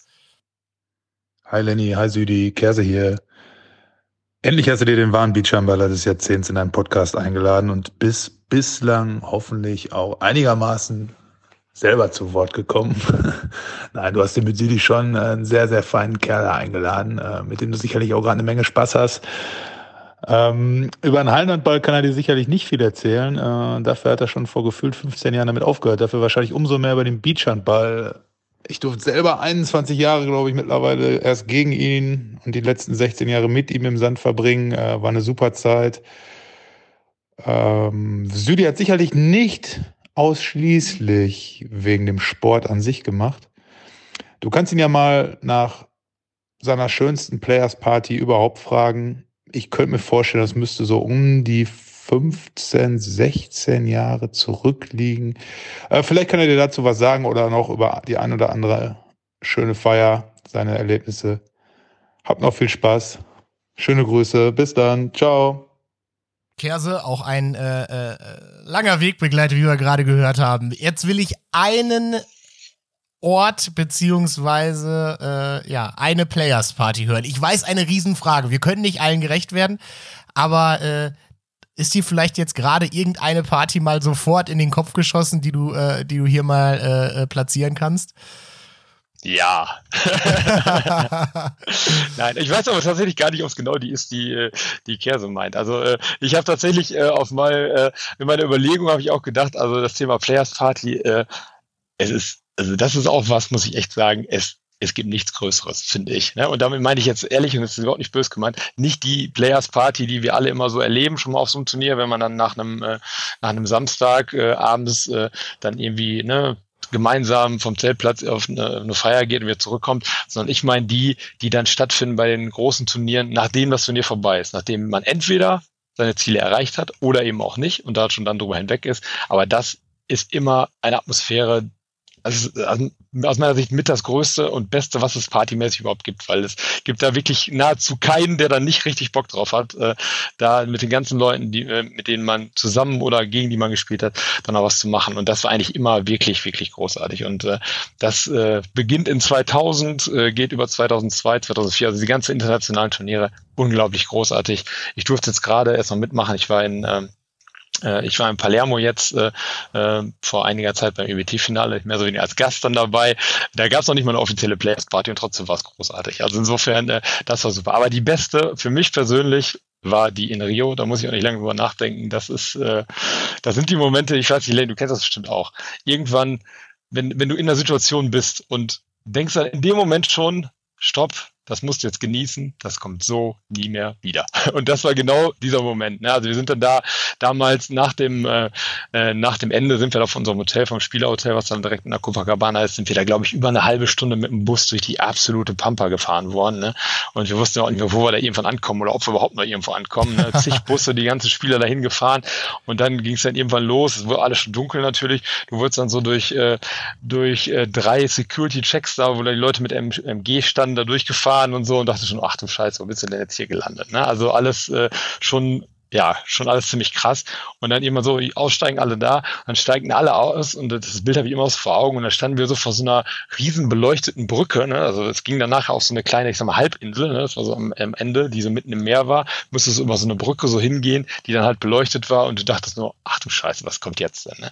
Und äh, bist dann da quasi reingegangen in so eine Event-Location, riesig groß, überall lief schon Musik, überall stand Essen, überall gab es was zu trinken, sag mal, vor den Toren von Rio und dann hast du da erstmal so ein bisschen geguckt und hast hast geschaut, was ist denn überhaupt, ne? wie es auf jeder Party ist, du kommst rein, du guckst erstmal ein bisschen, es kommen ja auch alle auf einmal rein, ne? das heißt, alle wissen noch nicht so richtig, wie geht's los, dauert aber meistens keine fünf Minuten, dann äh, äh, steigt die Party auch direkt anders als vielleicht in der örtlichen Disco oder so, wo das dann immer ein bisschen länger dauert, also wirklich super und dann irgendwann habe ich gemerkt, ach guck mal, du kannst ja hier auch nach draußen, dann sind wir so raus und dann gab's so, ähm, äh, gab's äh, äh, gab's Balkone mit äh, ja, mit Sofas drauf und dann setzte sich dahin, ging es auf den Balkon raus, hat äh, dein Getränk in der Hand und guckt es dann aus zig Meter Entfernung so auf Rio und oben saß dann so die, äh, die Christusstatue da hell beleuchtet von da aus und vor dir das Meer, was unten so gegen die Steilküste schlug und du drehst dich wieder um, siehst dann da 500 Leute am Feiern. Da habe ich nur gedacht, das ist großartig und das wird so nicht mehr kommen. Also deswegen, äh, das ist bei mir, wenn also das ist meine persönliche absolute Top-Players-Party, die ich da im Kopf habe. Und äh, ja, insgesamt die Party war natürlich auch überragend. Aber diese Location, dieses ganze drumherum, äh, dieses ganze Rio, was ja sowieso ein bisschen unwirklich für uns alle, glaube ich, war in dem Moment, äh, und das hat da so den, den Gipfel gehabt eigentlich, das muss man echt sagen. Also Mega. das ist meine persönliche. Und ich glaube, wenn ich jetzt zurückzähle, dann könnte das auch sogar stimmen, dass Kerse die auch meint, weil der war nämlich auch mit dabei. ja, das, ähm, äh, liebe Grüße an der Stelle an Kerse, es war mir ein Fest. Wir haben dich ja auch mit äh, Fotos versorgt. Als ich das nicht morgen gesehen genau. habe, Halleluja, ey. Äh, da, da musste ich dann doch nochmal äh, mich zurückerinnern, wann und wie das jetzt nochmal genau war. Aber wir waren ja absolut überzeugt, es wäre jetzt richtig, Südi um, keine Ahnung, halb zwei auf jeden Fall ein Foto zu schicken. Es hat riesig Spaß gemacht. Genauso wie mir diese äh, Folge Spaß gemacht hat. Ich habe noch eine Frage und zwar äh, kommt die von Martin Wilstrup Andersen. Ähm, Ach Gott. Wer ist dein Lieblingshandballer im Sand? Gewesen oder ist es heute noch? Oh, das ist natürlich auch schwer. Eigentlich äh, kann, kann, darf und soll ich da nur einen nennen. Und das ist der Birne. Also ich glaube, was ich mit dem zusammen erlebt habe, ich meine, ne, der Carsten, also Mausi wird es mir nachsehen, der gehört natürlich auch dazu, aber äh, mit, ohne Birne hätte es das alles nicht gegeben, ohne Birne hätte es mich im Sand nicht gegeben. Äh, ich habe nahezu alle diese ganzen Sachen, die ich jetzt gerade hier berichtet habe, bei fast allen äh, stand der Birne neben mir oder als Coach am Rand. Also äh, das ist für mich, äh, denke ich so, ja, auch einfach, ja, der, der hat ja nicht umsonst den Spitznamen Mr. German Beach Handball. Insofern, äh, glaube ich, passt das ganz gut. Aber zum Beispiel, ne, um das jetzt nochmal zu sagen, erstmal danke Martin, dass du äh, die Nachricht da geschickt hast. Das war mir zum Beispiel auch eine absolute Ehre mit ihm dann, äh, ja, auch wenn ich nicht mehr selber gespielt habe, im Moment ihn dann bei uns beim Team zu haben. Also das war, ja, wie, wie uns das gelungen ist, dass er bei uns gespielt hat, ist mir heute noch unklar. Also es war wirklich eine ganz tolle Sache über verschlungene Wege. Er hat damals in Hildesheim gespielt, als wir ihn dann gefragt haben. Und äh, ja, äh, freut mich auch mal wieder und zeigt auch wieder diese ganze, diese ganze Beach-Community, ne, die er dann äh, nicht über die an den Grenzen halt macht, sondern die eben auch weit darüber hinausgeht. Er ist jetzt Däne, hat äh, in der Halle teilweise in Deutschland gespielt. Man trifft sich an allen möglichen Ecken Europas dann auf dem Strand und äh, ja, man freut sich immer wieder, zu, sich wiederzusehen. Das geht mit dem ganz anderen, ganz ganz, ganz vielen Leuten so. Und äh, ja, das ist das ist ja auch das, äh, was mir der Beachhandball über die ganzen Jahre eigentlich immer so gegeben hat. Ne? Und weswegen ich ja unglaublich froh bin, dass ich da das machen durfte. und dann ja auch noch in gewisser Weise erfolgreich. Aber nochmal, ich komme zurück zu der Frage, die will ich natürlich jetzt auch noch, noch mal beantworten. Größter Beachhandballer, mit dem ich zusammen gespielt habe, Kai Bierbaum. Sehr, sehr, sehr, sehr gut. Ja, ey, am Ende bleibt mir nichts anderes über, als mich bei dir zu bedanken ähm, für ein großartiges äh, Gespräch. Äh, hat unheimlich viel Spaß gemacht. Äh, dieses Bild von Rio wird, glaube ich, nicht nur mir äh, im Kopf bleiben äh, und äh, ja, löst doch ein wenig Neid aus, aber äh, das sind si sicherlich wahnsinnige Momente, genauso wie die vielen, vielen anderen Momente, die wir vielleicht jetzt in dieser, ja, doch in diesen anderthalb Stunden nicht besprechen konnten. Ähm, ich hoffe, es hat euch trotzdem ähm, einen Eindruck gegeben. Ich bin mir sicher, dass uns das, glaube ich, gelungen ist. Südi hat mich zu bedanken. Wir sehen uns in Nordhemmern. Ähm, Absolut. Das ja. Turnier steht an, freue ich mich riesig drauf. Äh, wenn wir uns da sehen, vielleicht duellieren, duellieren wir uns ja sogar im, äh, im, im, Sand äh, mit Beaching Bad. Äh, wir brauchen noch ein paar Punkte. Uns ist das irgendwie, wir haben äh, Vorrunden immer super gespielt und uns auch mal stetig gesteigert, aber irgendwie dann, ja, sind wir uns, waren wir ein bisschen zu doof, muss man einfach äh, ganz ehrlich sagen und haben auch teilweise gegen Teams verloren, gegen die man normalerweise nicht verlieren darf. Nur denn, erhöht den Druck auf Nordhemmern. Ähm, für das, genau, für das Turnier will ich Werbung machen, kommt vorbei, äh, Riesenparty, äh, Freitag Tenthouse, Samstag Rhythm is a Dancer, Sonntag dann die Finals, ähm, die geben sich da unheimlich viel äh, Mühe. Julian Siebeking ist da ja der Cheforganisator. Zwiebel, kennst du ja sicherlich auch. Äh, ja, klar. Ne, äh, der gibt da wirklich alles, um ein äh, richtig, richtig cooles Turnier äh, in Minden auf die Beine zu stellen. Lasst uns das Ganze ein bisschen feiern. Äh, ansonsten war es das erstmal für die Serie von Frei vor, ähm, in diesem Jahr zumindest offiziell. Ähm, ich habe mich wie immer bei, bei allen zu bedanken, bei den Sponsoren äh, für den unendlichen Support. Wir konnten wieder richtig coole Dinge für den guten Zweck ähm, ja, generieren. Ähm, in zwei Wochen wird es dann noch eine ja, Abschlussfolge für die Serie geben, in der, und ich weiß, es klingt furchtbar arrogant und total selbstverliebt, aber es hat einen Hintergrund, äh, ich zu, äh, zu, Gast sein werde und Carsten Dehne den Host macht. Ähm, äh, neben, neben Frei for Life und GWD Live, die beiden Ideen, die wir in der Folge, äh, die wir gemeinsam aufgenommen haben, ja hatten, äh, war das die dritte Initiative, die wir uns irgendwie nochmal vorgenommen hatten. Und tatsächlich haben auch äh, viele ähm, aus der, aus der Frei-Vor-Community, so nenne ich es jetzt einfach mal, den Wunsch geäußert, dass ich doch nochmal die ein oder andere äh, Behind-the-Scene-Geschichte, die da äh, doch entstanden ist, einfach mal erzähle. Keine Sorge äh, äh an diejenigen, die sich jetzt vielleicht angesprochen fühlen. Alles im letzten Detail werde ich nicht erzählen. Nichtsdestotrotz sind ein paar schöne Sachen dabei.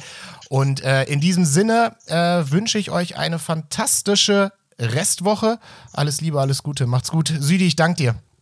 Ja, ich habe zu danken. Er war unglaublich äh, äh, spaßig, hat mir gut gefallen und ja, danke, dass ich dabei sein durfte. Sehr gerne. Macht's gut. Ciao, ciao.